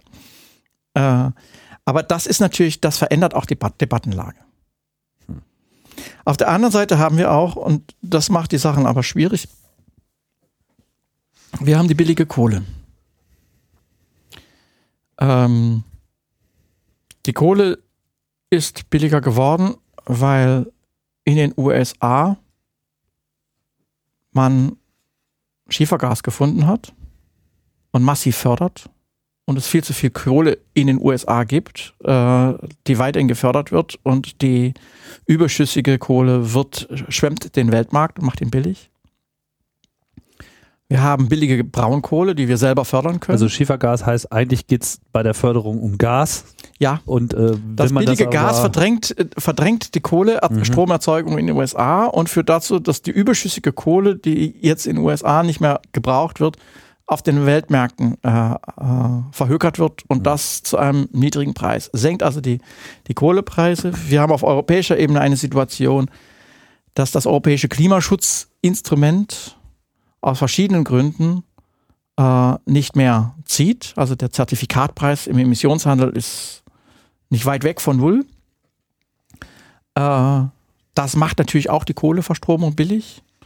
Dann gibt es Länder mit großen Braunkohlereserven. Äh, dazu gehört Deutschland, dazu gehört aber Polen und, und wenige andere Länder, äh, die äh, die hier sehen, dass sie auch eine billige einheimische äh, Energiequelle haben. Und da entsteht natürlich ein ganz, ganz großer Konflikt zwischen der billigen Kohle und der Klimaagenda. Die Kohleindustrie hat noch im Jahr 2008 geglaubt, Sie kann diese Klimageschichte, wie soll ich sagen, äh, dadurch überleben, dass sie eine neue Technologie in die Diskussion wirft. Carbon Capture and Sequestration. Also das, das heißt, Ein Einpressen des Kohlendioxids in die Erde. Das Filtern erst einmal des Kohlendioxids und dann das Einpressen in die Erde. Mhm. Und damit hat, äh, war die Kohleindustrie im Jahre 2008, 2009 bereit, sich mit einer anspruchsvollen Klimaagenda zu arrangieren. Äh, vier Jahre später stellen wir fest, dass praktisch europaweit alle öffentlich geförderten Demonstrationsprojekte für diese Technologie CCS auf Eis gelegt worden sind oder beendet worden sind. Das heißt, das Versprechen einer klimafreundlichen Kohle kann nicht mehr gehalten werden. Und das heißt aber auch, dass die Klimaagenda einen sehr großen Gegner bekommen hat. Und das ist die Kohleindustrie Europas. Hm. Ich war äh, vorletzte Woche auf einer Podiumsdiskussion in Polen und da wurde dann von Klimahysterie gesprochen, vom Vertreter der Kohleindustrie. Ja? Klimawandel findet nicht statt, das ist alles historisch, das ist chaotisch, was die Europäische Union macht. Äh, das ist versponnen, äh, treibt die Kosten in die Höhe. Das sind so die Art von Argumenten, die, die dort vorangetrieben werden und zwar so massiv vorangetrieben werden, dass es praktisch gar keinen Raum mehr gibt für Gegenargumente. Zumindest nicht in Polen, ja. Mhm. Also es ist irgendwie eine erschütternde Erfahrung, wenn man das so so. Weil man dachte, das hätte, hätten wir jetzt eigentlich schon hinter uns. Ja. ja. Ja, dann gibt es ja auch durchaus in Deutschland ein Revival der Klimaskeptiker, die plötzlich entdecken, dass der, dass der, die Temperaturerhöhung in der letzten Dekade eine kleine Atempause gemacht hat. Und denken, sagen, ja, alle Modelle des Klimawandels sind äh, falsch, da wird irgendwo Hysterie produziert, auch dort. Und äh, äh, jetzt wissen wir aber, das liegt nur daran, dass dass die Meere offensichtlich mehr aufgenommen haben, äh, mehr auch an, an Energie absorbiert haben, als ursprünglich vorgesehen worden ist. Aber, aber irgendwann äh, ist das auch vorbei und dann kriegt die Temperaturerhöhung wieder eine neue Schubkraft. Ja? Also, äh, Vor allem äh, gibt es jetzt erstmal ein Temperaturproblem in den Meeren. Auch das, ja. Und das beschleunigt natürlich jetzt den Zusammenbruch der, der Eismassen. Der Gletscher beschleunigt damit auch die, Erhöhung des Meeresspiegels mit den ganzen Folgeproblemen, die wir damit haben mhm. an unseren Küsten. Wenn man sich überlegt, dass wie viel Prozent der Menschheit äh, in Küstenregionen lebt, dann weiß man, was da für ein Albtraum äh, uns bevorsteht. Wir brauchen auch nur nach Indien und Pakistan zu schauen, um äh, aktuelles Anschauungsmaterial zu haben, welche Folgen aktuell schon äh, die Wassermassen haben, die, ja. mhm. die äh, der Klimawandel auch freisetzt. Mhm. Es ist also nicht zu verharmlosen. Äh, aber was ich sagen will, ist, wir haben in der europäischen Diskussion einen, eine, sozusagen eine Bildung, eine Stärkung einer Widerstandsallianz gegen die europäische Klimapolitik, gegen die erneuerbaren Energien, wo gesehen wird, hier wird unser Geschäftsfeld, unser Geschäftsfeld Kohle im Prinzip massiv gefährdet. Und das ist sozusagen mal die, ein Teil der neuen äh, Konfliktlinie. Und diese, diese Gegnerschaft nutzt natürlich eines äh, sehr geschickt aus. Die Energiewende in Deutschland wird in Nachbarländern strategisch so kommuniziert, die Deutschen leisten sich da einen teuren Luxus, den wir uns nicht leisten können. Äh, und das Luxus im Sinne von Verzicht auf Arbeitsplätze. Verzicht auf Arbeitsplätze, teure Energie. Ja? Erneuerbare Energien sind teuer, ja. Also ja. das, was wir hier in Deutschland im letzten zwei Jahren hatten, äh, mit dieser Kampagne äh, zur EEG-Umlage, ein vollkommen falscher Indikator für die Kosten der erneuerbaren Energien. Aber trotzdem ist dieser Indikator erfolgreich in einer Kampagne in die politische Diskussion platziert worden äh, äh, auch in Deutschland das, das Argument, wir leisten uns da einen Luxus, der viel zu teuer ist. Wir könnten auch unsere Energiepolitik, unsere Klimapolitik alles viel billiger haben, wenn wir nicht diesen Wahn mit den erneuerbaren Energien hätten. Diese Argumentation, die falsch ist, äh, die ist aber erfolgreich auch internationalisiert worden. Also von vielen Akteuren, die ein Geschäftsinteresse gegen die Energiewende haben, also ein Geschäftsinteresse gegen die erneuerbaren Energien, wird das kommuniziert und, und sehr intensiv wahrgenommen. Ich bin öfters in Frankreich gewesen, auch dort dasselbe Argument. Im Prinzip, man, man hört dort die, so sagen wir, die, die, die Kampagnenargumente aus Deutschland nochmal verstärkt äh, von französischen oder polnischen Akteuren. Und das ist natürlich ein ganz großes Risiko, wenn, wenn die deutsche Energiewende nicht mehr als ein Modell für eine langfristig nachhaltige Energieversorgung wahrgenommen wird, die auch die Kosten im Blick hat und den Klimaschutz äh, vorantreibt, sondern im Prinzip nur noch wahrgenommen wird als, als ein, ein Kostenabenteuer. Äh, was sich nur, ohne, die, was sich nur die Reichen ja? leisten können. Ja, genau, genau. Ich will, will damit nur andeuten, äh, die Be Debattenlage hat sich in Europa den letzten Jahr verschoben. Ja. Der Widerstand der betroffenen Industrien ist stärker geworden. Äh, die Kostendebatte wird strategisch hochgezogen und sie wird verknüpft, und das darf man äh, ja nicht äh, außer Acht lassen, mit der Frage der ökonomischen Krise. Europa befindet sich im Jahre 6, im Jahre 7 ähm, der, der gravierendsten Wirtschaftskrise eigentlich seit dem Zweiten Weltkrieg. Manche beginnen das zu vergleichen mit der großen Depression der 30er Jahre, was Europa außerhalb Deutschlands durcherlebt. Und interessanterweise verschieben sich in der Wirtschaftskrise die Diskurse. Plötzlich äh, denkt man nur, wenn man es den Unternehmen recht macht, wenn man ein wirtschaftsfreundliches Klima schafft, wenn man Kosten senkt, wird dann gerne mit dem schönen Begriff der Strukturreformen äh, oder der Reformpolitik äh, umschrieben, dann äh, können wir auch wieder äh, vorankommen mit der Wirtschaft. Dann können wir wieder Wachstum anheizen. Es ist sicherlich ein ökonomisch auch fragwürdiger Diskurs, aber in diesem Diskurs haben es jetzt Klimaschutz und Erneuerbare denkbar schwer, weil sie äh, als Kostentreiber wahrgenommen werden und nicht als Motoren der, der ökonomischen Modernisierung, als Motoren von mehr Investitionen, als Wachstumsmotoren und langfristig auch natürlich als, als äh, Faktoren, die auch unsere volkswirtschaftlichen Kosten eher senken. Um das vielleicht an der Stelle auch nochmal gut nachvollziehen zu können, weil es ja offenbar dann auch in der politischen Diskussion, gesellschaftlichen Diskussion so, so, so missverstanden wird. Also das EEG, das Erneuerbare Energiengesetz, eins von der rot-grünen ähm, Koalition unter Schröder äh, auf den Weg gebracht und ja, sicherlich auch eine der, wie soll ich sagen, mh, hm, sichtbarsten Leistungen dieser Regierungszeit äh, wahrgenommen, ist ja tatsächlich, korrigieren Sie mich, wenn das wenn meine Wahrnehmung nicht stimmt, aber ich habe so den Eindruck, das ist so eine der erfolgreicheren Gesetzeskonzepte international, weil es einfach an vielen Ländern der Welt äh, A beachtet wurde überhaupt erstmal, aber eben auch teilweise äh, kopiert wurde, als Vorlage genommen wurde, zumindest um überhaupt eine politische Ausrichtung ähm, in dem Bereich äh, neu vorzunehmen, auch wenn vielleicht jetzt das im Einzelnen dann immer noch ein bisschen anders ausgesehen hat.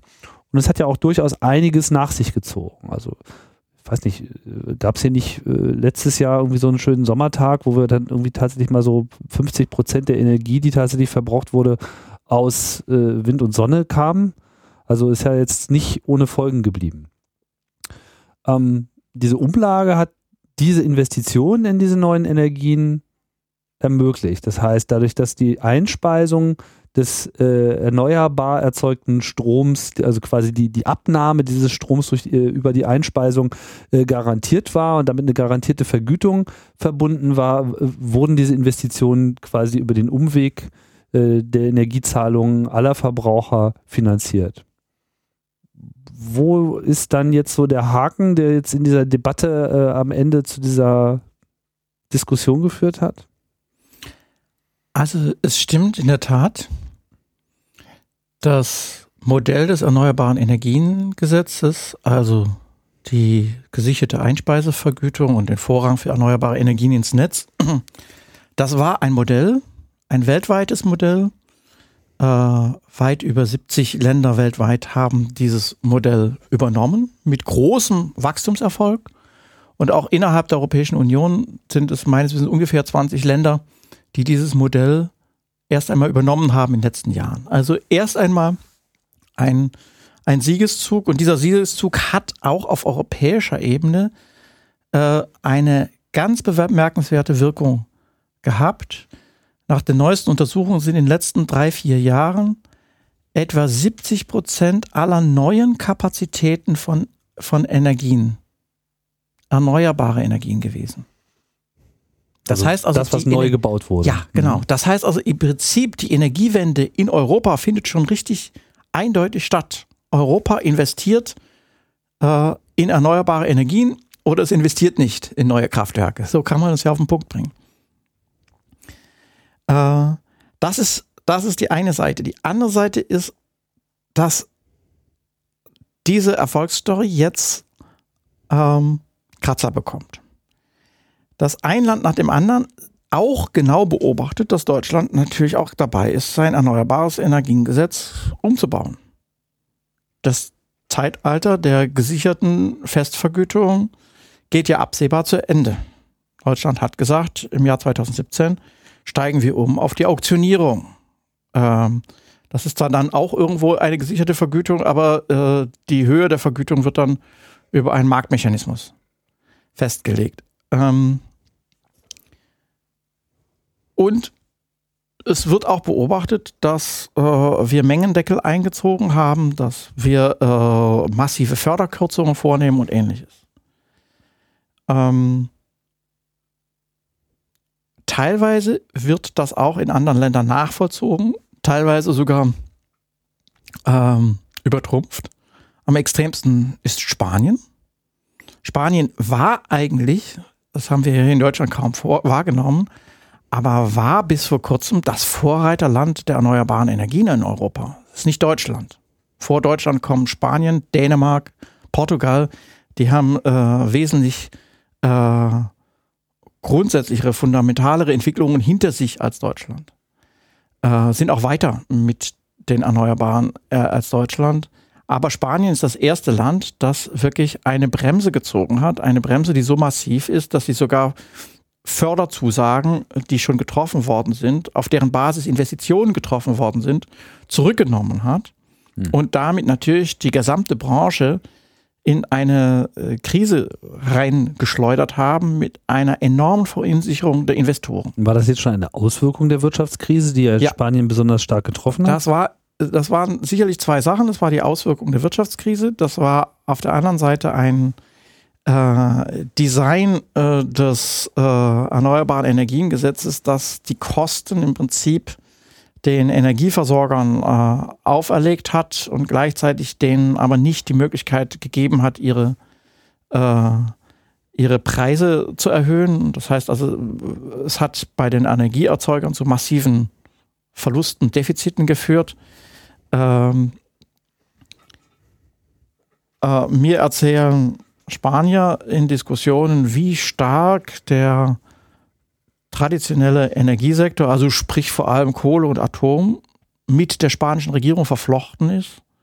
Also letztendlich ist das irgendwo der erfolgreiche Gegenwehr äh, einer, äh, einer Industrie, die äh, auch wirtschaftlich ganz stark betroffen war durch den Strukturwandel äh, zugunsten der erneuerbaren Energien. Und da die durchaus auch mit ihrem guten Zugang zur neuen spanischen Regierung hier viel Einfluss hatten, ist da einiges zurückgedreht worden. Aber das ist nicht nur in Spanien so. Was hinzukommt zu der Investorenunsicherheit ist äh, äh, das neue verschärfte Vorgehen der Europäischen Kommission. Die schaut sich die nationalen Förderpolitiken wesentlich genauer an als noch vor einigen Jahren stellt dort fest, dass die Förderung erneuerbarer Energien natürlich äh, äh, eine Handelsdiskriminierung äh, ist. Hier wird ja ein Energieträger besonders gefördert.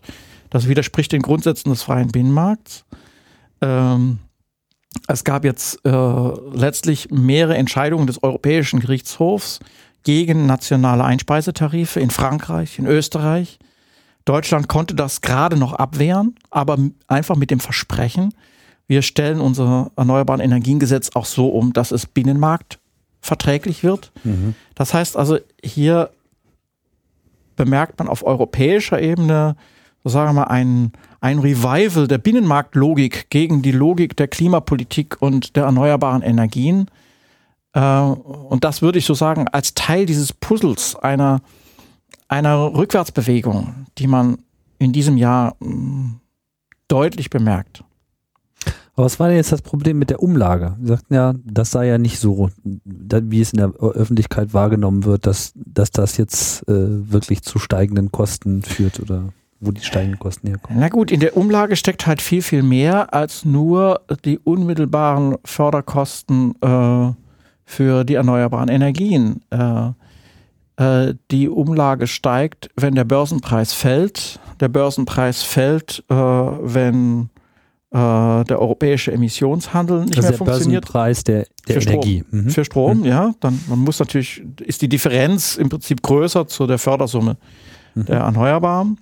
Der Börsenpreis fällt, äh, wenn der Zertifikatpreis für CO2 fällt, weil dann die äh, Produktion von Kohlestrom billiger wird.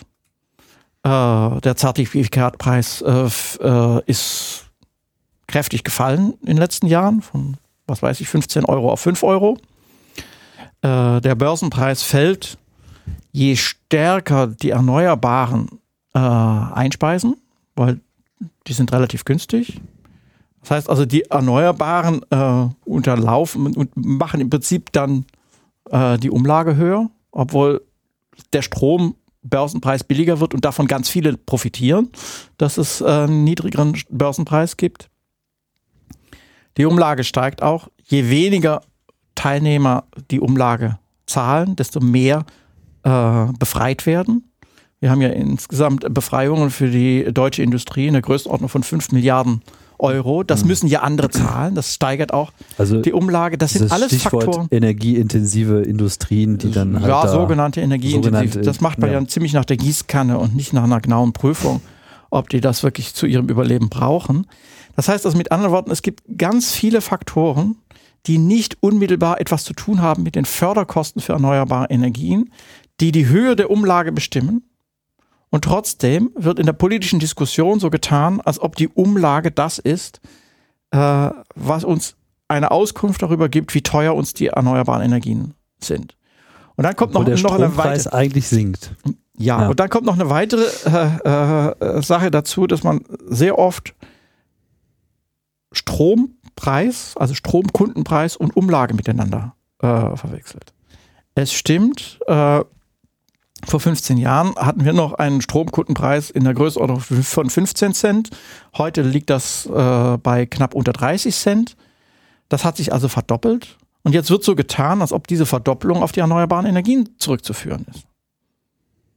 Äh, wenn man sich das an, an, genauer anschaut, stellt man fest, die Umlage macht nur einen Bruchteil des Strompreises aus, kann also diesen Preisanstieg für, für Strom für die Haushaltskunden überhaupt nicht erklären. Wenn man dann genauer hinschaut, stellt man fest, naja, in den Jahren 2002 bis 2008, 2009 sind die Preise für Öl, Gas und Kohle gestiegen.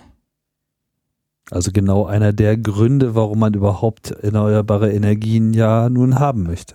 Ganz genau. Und äh, äh, das hat, das hat einen Großteil äh, des Haushaltskundenpreises äh, mit angeheizt.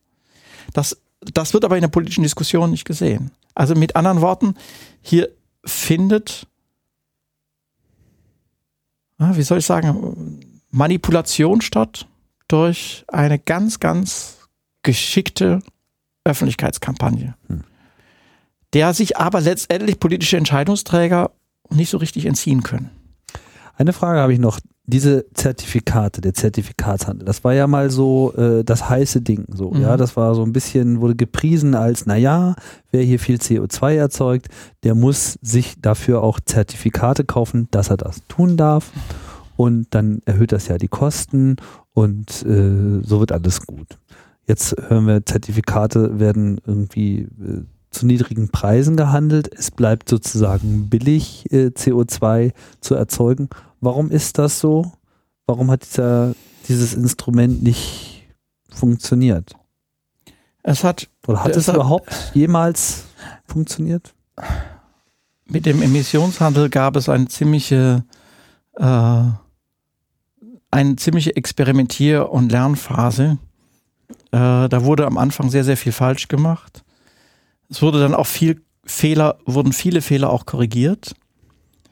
Und wir haben jetzt die paradoxe Situation, dass Europa in der Klimapolitik erfolgreicher ist, als es geplant war. Wir haben in Europa im Jahre 2014 schon die Ziele erreicht, die wir eigentlich erst 2020 erreichen wollten. Oh. Das heißt also, wir brauchen eigentlich für diese Ziele gar kein zusätzliches Instrument mehr. Und deshalb äh, ist der Zertifikatpreis auch bei Null. Also wir haben, wir mhm. haben im Prinzip das 20%-Ziel, Klimaschutzziel, jetzt schon erreicht. Jetzt fragt, kann man sich fragen, warum haben wir das jetzt erreicht? Dann gibt es eine Summe von äh, Faktoren.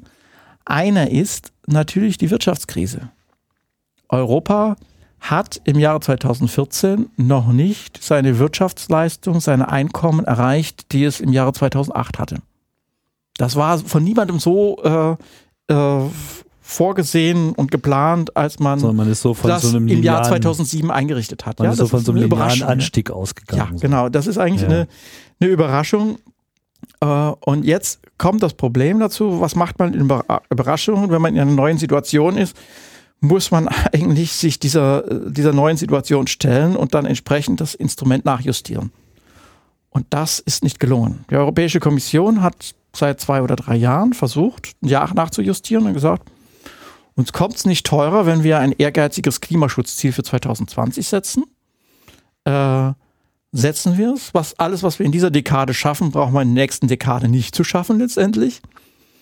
Und diese Argumentationslogik, die hat sich nicht politisch durchsetzen können. Und das ist vielleicht das erste Frühzeichen äh, äh, der großen Verlangsamung. Also ich habe ja vorhin gesprochen, dass, dass es Hoffnung auf die große Beschleunigung gab. Und so sagen wir, seit 2011 gibt es immer mehr Signale der großen Verlangsamung. Da spielte die Enttäuschung über Kopenhagen sicherlich eine Rolle. Die Wirtschaftskrise spielt eine Rolle. Die Formierung äh, des Widerstands äh, der großen betroffenen Industrien spielte eine Rolle. Und so hat die Europäische Kommission also mit ihrem Vorschlag, machen wir doch ein 25 oder 30 Prozent Ziel für 2020. Das ist leicht erreichbar, genau zu denselben prognostizierten Kosten, äh, die wir für das 20 Prozent Ziel noch vor einigen Jahren angenommen haben. Es kommt uns also eigentlich nicht viel teurer, aber wir kommen weiter. Das ist nicht mehr akzeptiert worden von den Mitgliedstaaten. Und so sind wir im Augenblick stehen wir vor einer verlorenen Dekade.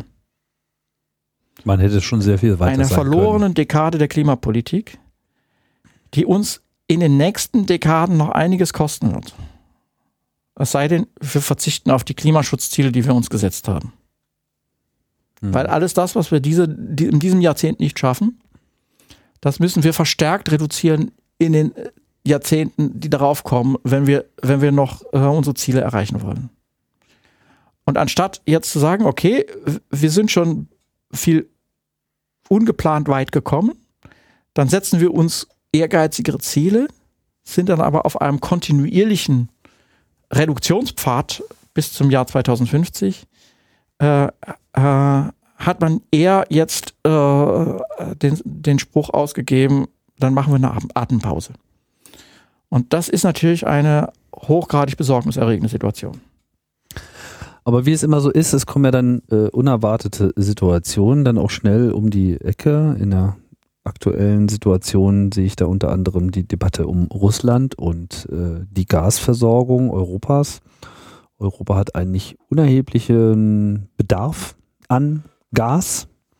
Äh, und Deutschland, äh, noch sehr viel stärker. Die östlichen Staaten hängen auch sehr stark am äh, Tropf der Versorgung durch Russland. Es gibt mehrere Pipelines, ja auch noch zuletzt gebaut worden durch äh, die Ostsee, unter anderem unter der Führung von Gerhard äh, Schröder oder Beratung oder was immer seine Rolle konkret dort gewesen sein mag. Ähm, jetzt gibt es gerade die politische Krise rund um die Ukraine und Russland, so ein bisschen das Verhältnis zwischen Russland ähm, als Nation im Verhältnis zu Europa, naja, ich sag mal, ändert sich.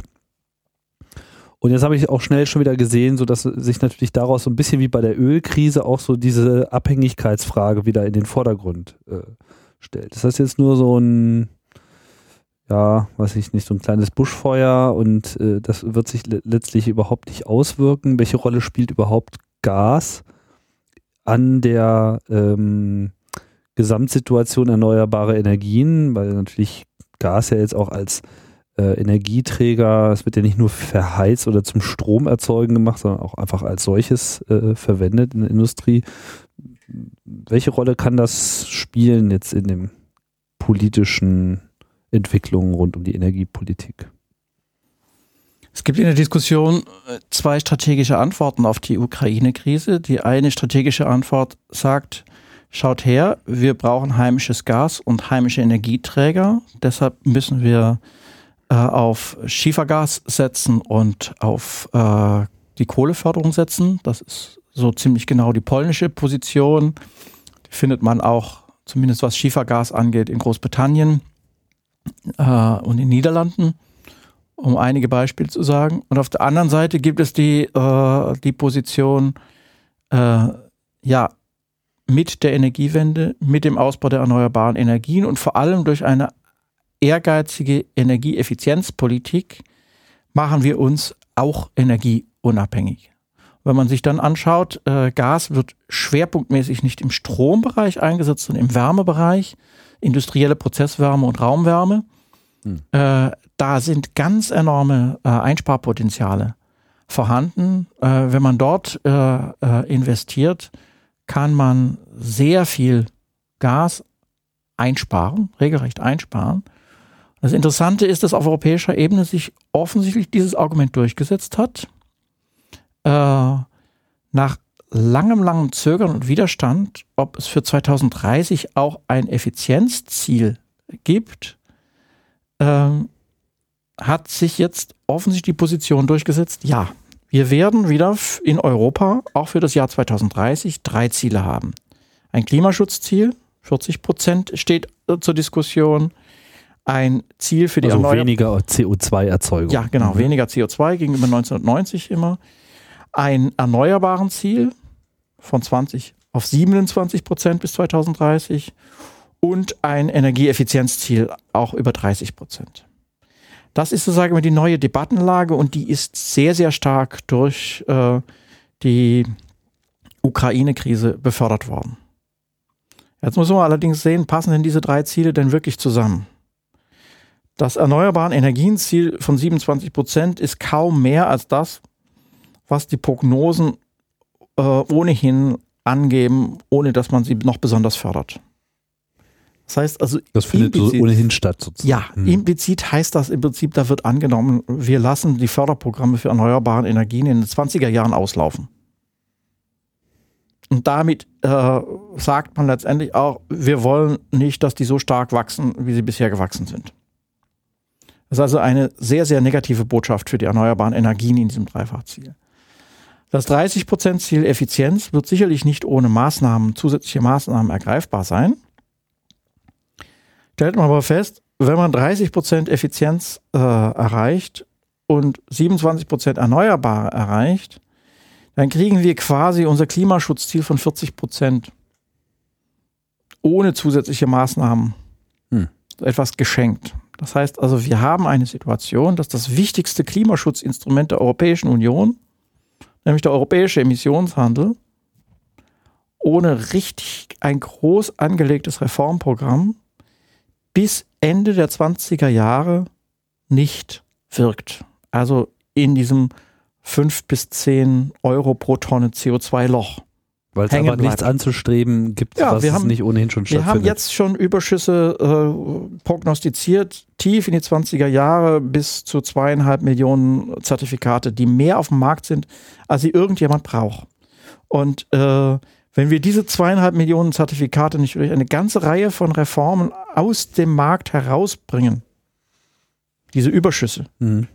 dann wird es kein wirkliches Preissignal geben. Und das hat aber eine unerfreuliche Nebenwirkung. Kann man sagen, was kümmert uns der Emissionshandel? Wir haben ja unsere Förderprogramme für die erneuerbaren Energien. Aber man muss einfach feststellen, wenn der Emissionshandel nicht funktioniert, dann wird Kohle billig.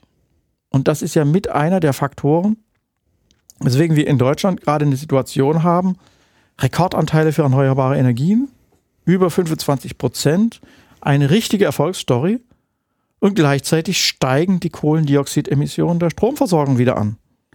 Äh, und das liegt daran, dass parallel zum äh, Erfolg der erneuerbaren Energien die Kohleverstromung ansteigt, weil sie so billig ist. Das heißt, wir brauchen im Prinzip für die Energiewende auch ein Instrument, das die Fossilen teurer macht oder in irgendeiner Weise den Ausstieg aus den Fossilen organisiert. Das kann man natürlich irgendwo durch Ordnungsrecht machen.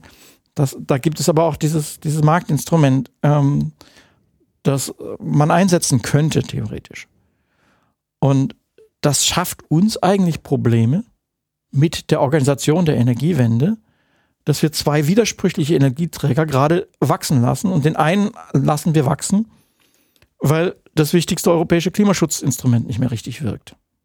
Also insofern hängen die Dinge zwischen unserer nationalen Energiewende und dem, was in Brüssel passiert, äh, ganz eng zusammen. Das sind so korrespondierende Röhren. Und wenn man das nicht äh, in seinen Zusammenhängen betrachtet, äh, läuft einiges halt dann auch schief. Und diese Situation haben wir zurzeit. Also mit anderen Worten, wir bräuchten eigentlich, wenn wir das Effizienzziel haben, äh, wenn wir sagen, eigentlich müssten wir auch ein anspruchsvolleres Ziel für die Erneuerbaren haben, dann müssen wir auch ein viel, viel anspruchsvolleres Ziel für den Klimaschutz haben. Weit über die 40 Prozent, die jetzt äh, in der Diskussion sind. Und da stellt man wiederum fest, dieses Instrument, äh, dieses Klimaschutzziel von 40 äh, Prozent, das ist realpolitisch höchstwahrscheinlich das Maximale, was man erreichen kann. Weil es verschiedene Länder gibt, die sagen, darüber hinaus auf keinen Fall lieber weniger als 40 Prozent. Polen mit seiner Koalition, der Visegrad-Staaten wollen viel weniger. Es gibt viele Akteure, die weniger Klimaschutz wollen und nicht mehr Klimaschutz. Mhm. Und das ist, so sagen wir, die schwierige Gefechtslage, in der sich jetzt die Europäische Union befindet. Und um jetzt eins drauszusetzen, dann holt der neue Präsident der Europäischen Kommission äh, jemanden in die Europäische äh, Kommission als verantwortlichen Kommissar für Klimaschutz und Energiepolitik, der bis heute noch Anteile von Ölunternehmen in seinem privaten Besitz hat, also Aktienbesitzer ist. Und der soll jetzt dazu führen, dass wir ehrgeizige Klimaschutzziele haben. Aus, einer, aus, aus dem Vorreiterland der Demontage, der Förderung der erneuerbaren Energien kommt, dort Minister war und das alles mitgetragen hat. Welches Land ist das? Spanien. Das heißt, das heißt, wir haben, also äh, krasser kann man eigentlich nicht mehr symbolisieren, dass eigentlich das Thema Energiewende und Klimaschutz mit der Kommission Juncker nicht mehr ganz oben auf der Tagesordnung steht. Und hier gilt es jetzt sehr, sehr viel äh, zu tun, um im Prinzip einen Lernprozess voranzubringen, den Barroso ja auch hinter sich hatte. Ich habe es ja vorhin gesagt, er mhm. hat das, auch das Thema vollkommen unterschätzt und ist erst im Laufe seiner Amtszeit dazu gekommen, dass das ein strategisch wichtiges Thema ist diesen Lernprozess hat offensichtlich äh, der Kommissar Juncker, der Kommissionspräsident Juncker noch vor sich. Der Unterschied ist, vor sechs Jahren gab es einige Regierungschefs, die Barroso auch Lernhilfe gegeben haben, also die das auch von sich aus sehr stark vorangetrieben haben. Diese Motoren der Klimapolitik, damals Merkel, Sarkozy und Tony Blair, die gibt es nicht mehr. Das ist auch Frau die Merkel. Nein, die Bundeskanzlerin hält ja auch ein, ein Treffen äh, des BDI für wichtiger als äh, eine globale Klimakonferenz, wo die Staatschefs eingeladen werden, um den großen Aufschlag zur nächsten Verhandlungsrunde in Paris zu machen. Hm. Äh, das spricht schon Bände in, in puncto Symbolik und zeigt, wie äh, wie sehr das Thema Klimapolitik auch in Deutschland an, an Status und Gewicht verloren hat. Auch Aber wenn, woran, es, wenn es weitergeht. Ja, woran liegt es denn? Also ich meine, bin jetzt auch ein bisschen überrascht. So, man ist ja nun eigentlich auch äh, gerade in Deutschland ein wenig ähm, ja, ich würde sagen, es gibt sogar so, so, so eine Art gesellschaftlichen äh, Stolz, ja, dass man doch zumindest über ein paar Dekaden diese äh, Debatte doch nennenswert mit vorangebracht hat. Der eine mehr, der andere weniger, aber so sagen wir mal als Gesamtgesellschaft, Deutschland wird im Ausland ja so ein bisschen gesehen, so als die äh, Verrückten, die immer so ihren Müll äh, trennen und nicht, andere äh, Dinge machen, die andere Länder so noch überhaupt nicht verinnerlicht haben. Was was fehlt denn, um, um diesen Trend wieder in eine andere Richtung zu schieben? Ist das ein gesellschaftliches Problem? Ist das ein reines politisches, machtstrukturelles Problem?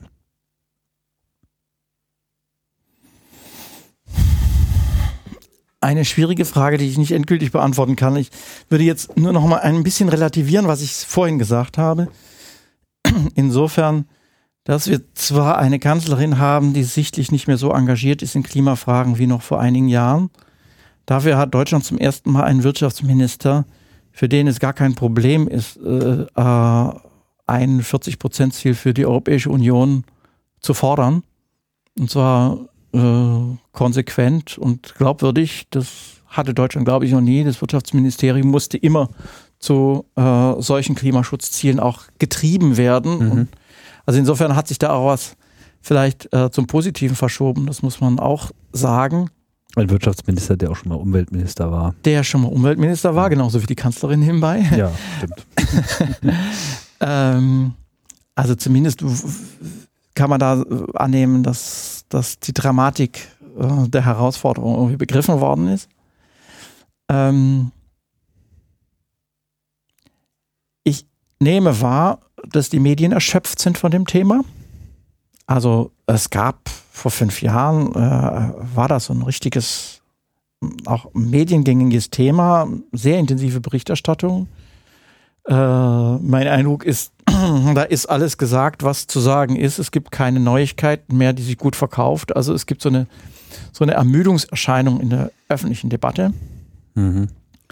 Äh, also schon ein Aufmerksamkeitsproblem. Es ist, es ist einerseits ein Aufmerksamkeitsproblem, also ein Stück weit sind Politiker ja insofern Opportunisten, als dass sie schauen, was in der Gesellschaft diskutiert wird und die Themen greifen sie auf und Themen, die nicht diskutiert werden, die greifen sie nicht auf. Ja, also das ist, das ist schon ein Punkt. Äh, Doch der nachvollziehbar. Andere, der, andere, der andere Punkt ist sicherlich äh, äh, die, die Schwäche der Grünen äh, in der politischen Landschaft. Äh, zwar sind sie in vielen Landesregierungen jetzt dabei, aber sagen wir mal, der, der Atomausstieg äh, hat doch irgendwo seine Wirkung getan, politstrategisch. Mhm. Ähm, und es ist ja auch gelungen, einen Diskurs zu führen, wir Deutschen sind die einzigen, die Klimaschutz wollen und Energiewende. Wir sind die, die wir sind quasi ein, ein gallisches Dorf, ja. Äh, wir haben so viel äh, umgeben. Guten. Ja, die Guten. Das ist, das ist jetzt ein Diskurs, der, äh, ähm, der negativ zurückschlägt. Und der ist falsch. Also es gibt eine ganze Reihe von Ländern, die ehrgeizige Klimaschutzziele haben. Es gibt eine ganze Reihe von Ländern, die ehrgeizige Ausbauziele für Erneuerbare haben. Es gibt eine ganze Reihe von Ländern in Europa, die, äh, die ohne Atomenergie auskommen wollen. Das heißt, da steht Deutschland gar nicht alleine. Und wenn man sich die europäische Agenda, die offizielle noch anschaut, da sind wir gerade dabei, die europäischen Ziele dort zu erfüllen. Hm. Aber auch nicht an der Spitze, ja. Also es ist nicht äh, ausgemacht, dass wir dieses Ziel, das erneuerbaren Energienziel äh, von 20 Prozent Anteil an Primärenergieverbrauch tatsächlich erreichen werden. Weil das gilt ja nicht nur für Strom, sondern auch für Wärme und Mobilität. Und bei Mobilität äh, werden wir Schwierigkeiten haben, es zu erreichen. Aus ökologischen Gründen muss man sagen, glücklicherweise, weil Biokraftstoffe sind kein Zukunftsmarkt. Mhm. Im Wärmebereich geht das auch nicht richtig voran. Also im einzigen Bereich, wo es eine Weile jetzt noch voranging, sind, äh, ist im Strombereich. Äh, da hat aber jetzt die Reform des EEG auch dazu geführt, dass die Dynamik verlangsamt wird. Und wenn man das in der Gesamtschau sieht, ist es nicht sicher, dass Deutschland seine nationale Verpflichtung äh, von 18 Prozent Anteil erneuerbarer Energien am Primärenergieverbrauch bis 2020 erreicht. Das heißt also in einer der, der Bereiche, wo Deutschland vermeintlich sich als Vorreiter glaubt, ist die Situation der Rechtskonformität, der Zielerfüllung von eines rechtsverbindlichen europäischen Ziels noch gar nicht sicher gegeben. Soweit vielleicht zur Diskrepanz zwischen Selbstbild, wir sind die einsamen Helden, und der Wirklichkeit. Wir sind brave Vollzieher und wir werden uns noch anstrengen müssen, unsere bleibt, Pflichten zu erfüllen. Bleibt zumindest so ein bisschen die Hoffnung, dass dann irgendwann die Zahlen, die dann das vielleicht auch dokumentieren, so ein bisschen wie der PISA-Schock äh, wirken und äh, zu einer neuerlichen Debatte auffordern. Das ist interessant. Manche Zahlen werden ja wahrgenommen, andere Zahlen werden nicht wahrgenommen. Wer den, Monit den Monitoringbericht von vor zwei Jahren liest, es gibt ja eine Monitoringgruppe, die den Fortschritt der Energiewende beobachtet, der äh, kann in diesem Bericht schon genau das rauslesen, was ich jetzt eben gesagt habe. Es wird nicht einfach. Mhm. Aber wenn es dann Aber das wird nicht ist. wahrgenommen. Was nur wahrgenommen wird, die Kosten schießen in die Höhe. Ja. ja. Und da hat dieser Bericht auch gesagt, Piano, Piano, äh, wir haben in den letzten Jahrzehnten immer ungefähr so zweieinhalb Prozent unseres Bruttosozialprodukts für Energie ausgegeben und das tun wir jetzt auch noch. Wo ist das Problem?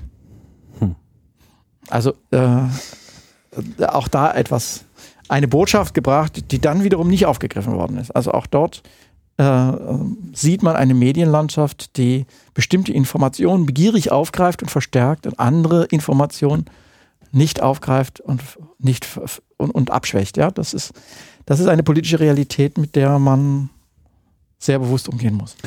Sprich, wünschenswert wäre es eigentlich und in gewisser Hinsicht auch notwendig, weil man ja merkt ja auch schon, obwohl es immer auch nationale Themen sind, in dem Energiebereich kann im Prinzip über das europäische Vehikel eine Menge bewegt werden. Nur dass natürlich die Kommission auch äh, wie bei allen Themen natürlich auch unter dem Feuer der nationalen Regierungen steht. Aber in zunehmendem Maße ja auch unter dem Feuer des Parlaments. Die Kommissionsentscheidung, über die wir jetzt hier äh, gerade gesprochen haben, die ist ja noch gar nicht abgesegnet, muss aber auch noch abgesegnet werden ja. vom äh, Parlament. Also wir wissen nicht, wie es ausgehen wird äh, zu diesem Zeitpunkt, aber ähm, auch diesen Diskurs gibt es ja.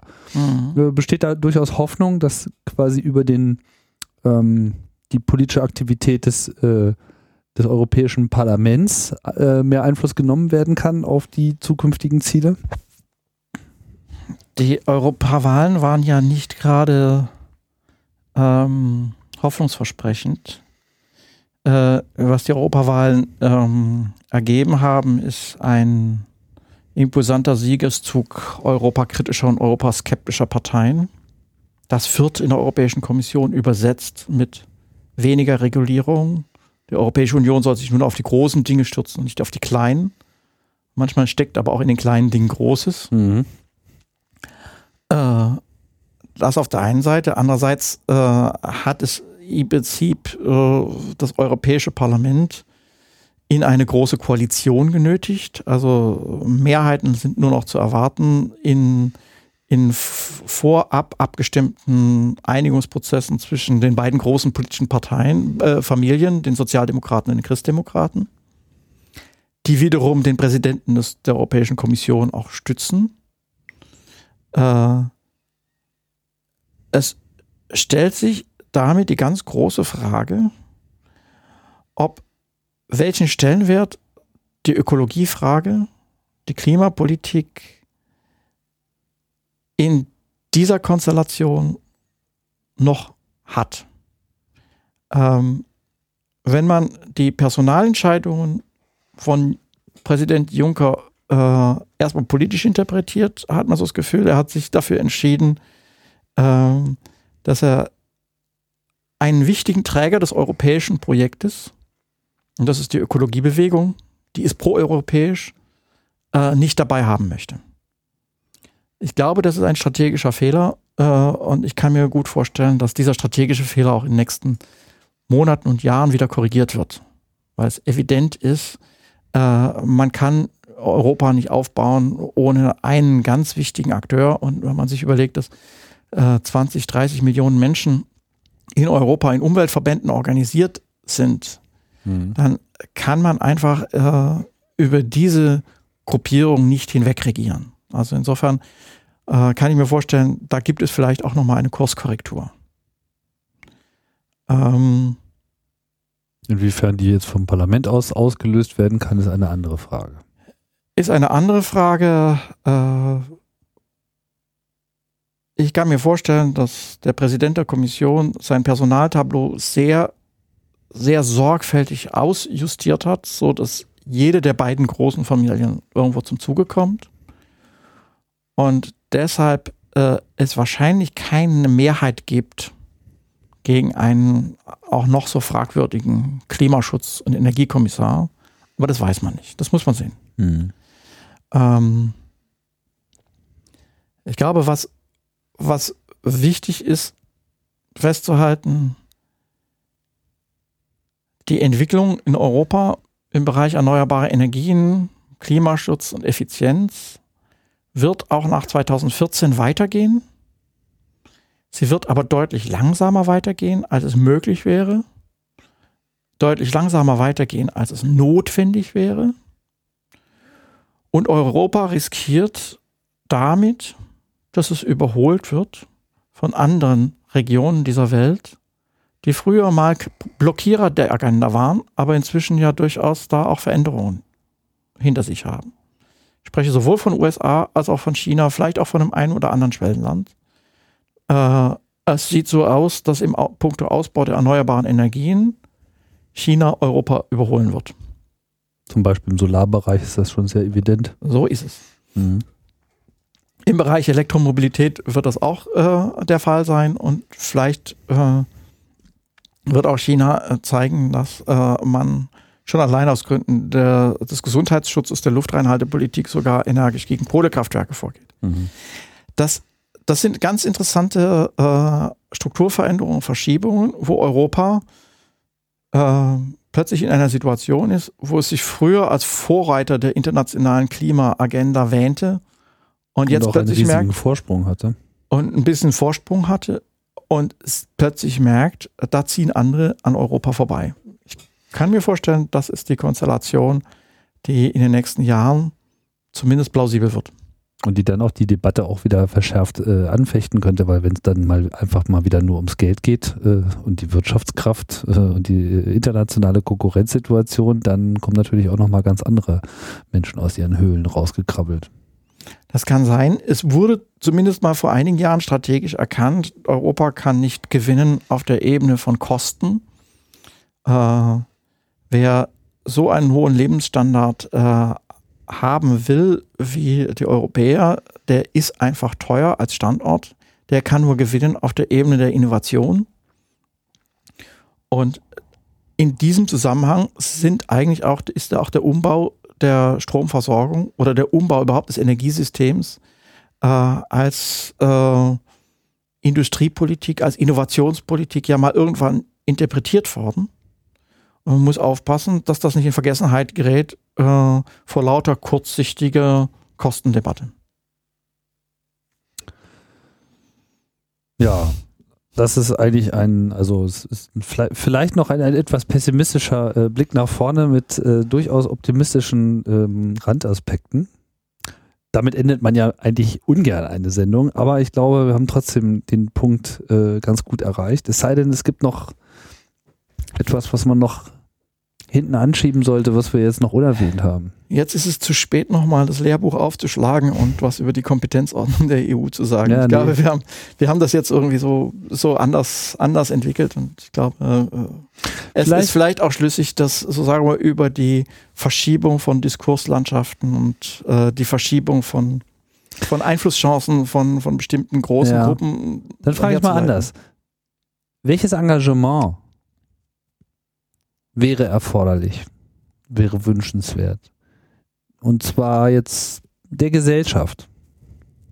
Was ist vielleicht auch schon absehbar an, an neuem Engagement, was so bisher auf der politischen Landschaft noch keine Rolle gespielt hat?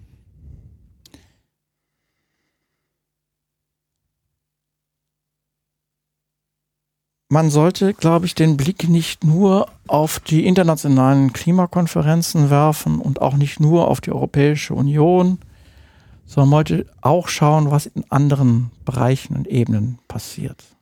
Da findet gerade ein Referendum in Schottland statt, rein oder raus aus Großbritannien. As we speak im Übrigen. Hm?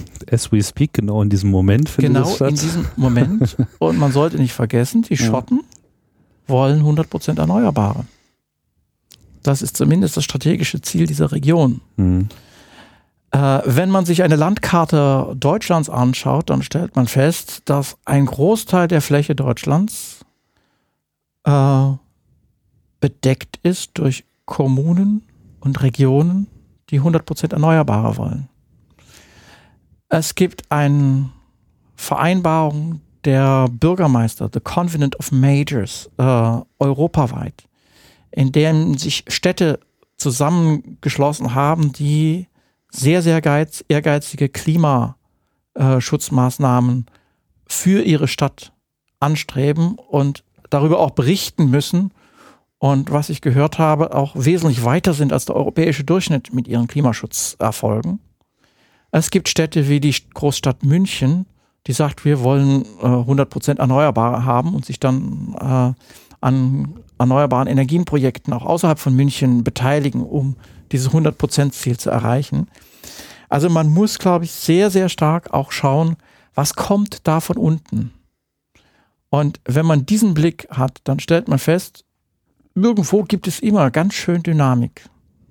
Und was man äh, auch sehen kann, ist, die Kräfte, die dynamisch sind, die werden beobachtet, über die wird geredet und die bilden immer ein Modell, ein gutes Vorbild. Und so wird dann auch viel nachgeahmt, ohne dass auf der internationalen Ebene ein strenges Abkommen entsteht, das glaubwürdig Klimaschutz vorantreibt. Also man muss, man muss auch den Blick immer auf diese Veränderungen, die tatsächlich stattfinden, werfen. Und teilweise wird man dann optimistischer, bei diesen real existierenden Veränderungen, wir haben vorhin das Beispiel China auch gebracht, ja, als äh, wenn man nur auf, auf den Verhandlungszirkus äh, schaut.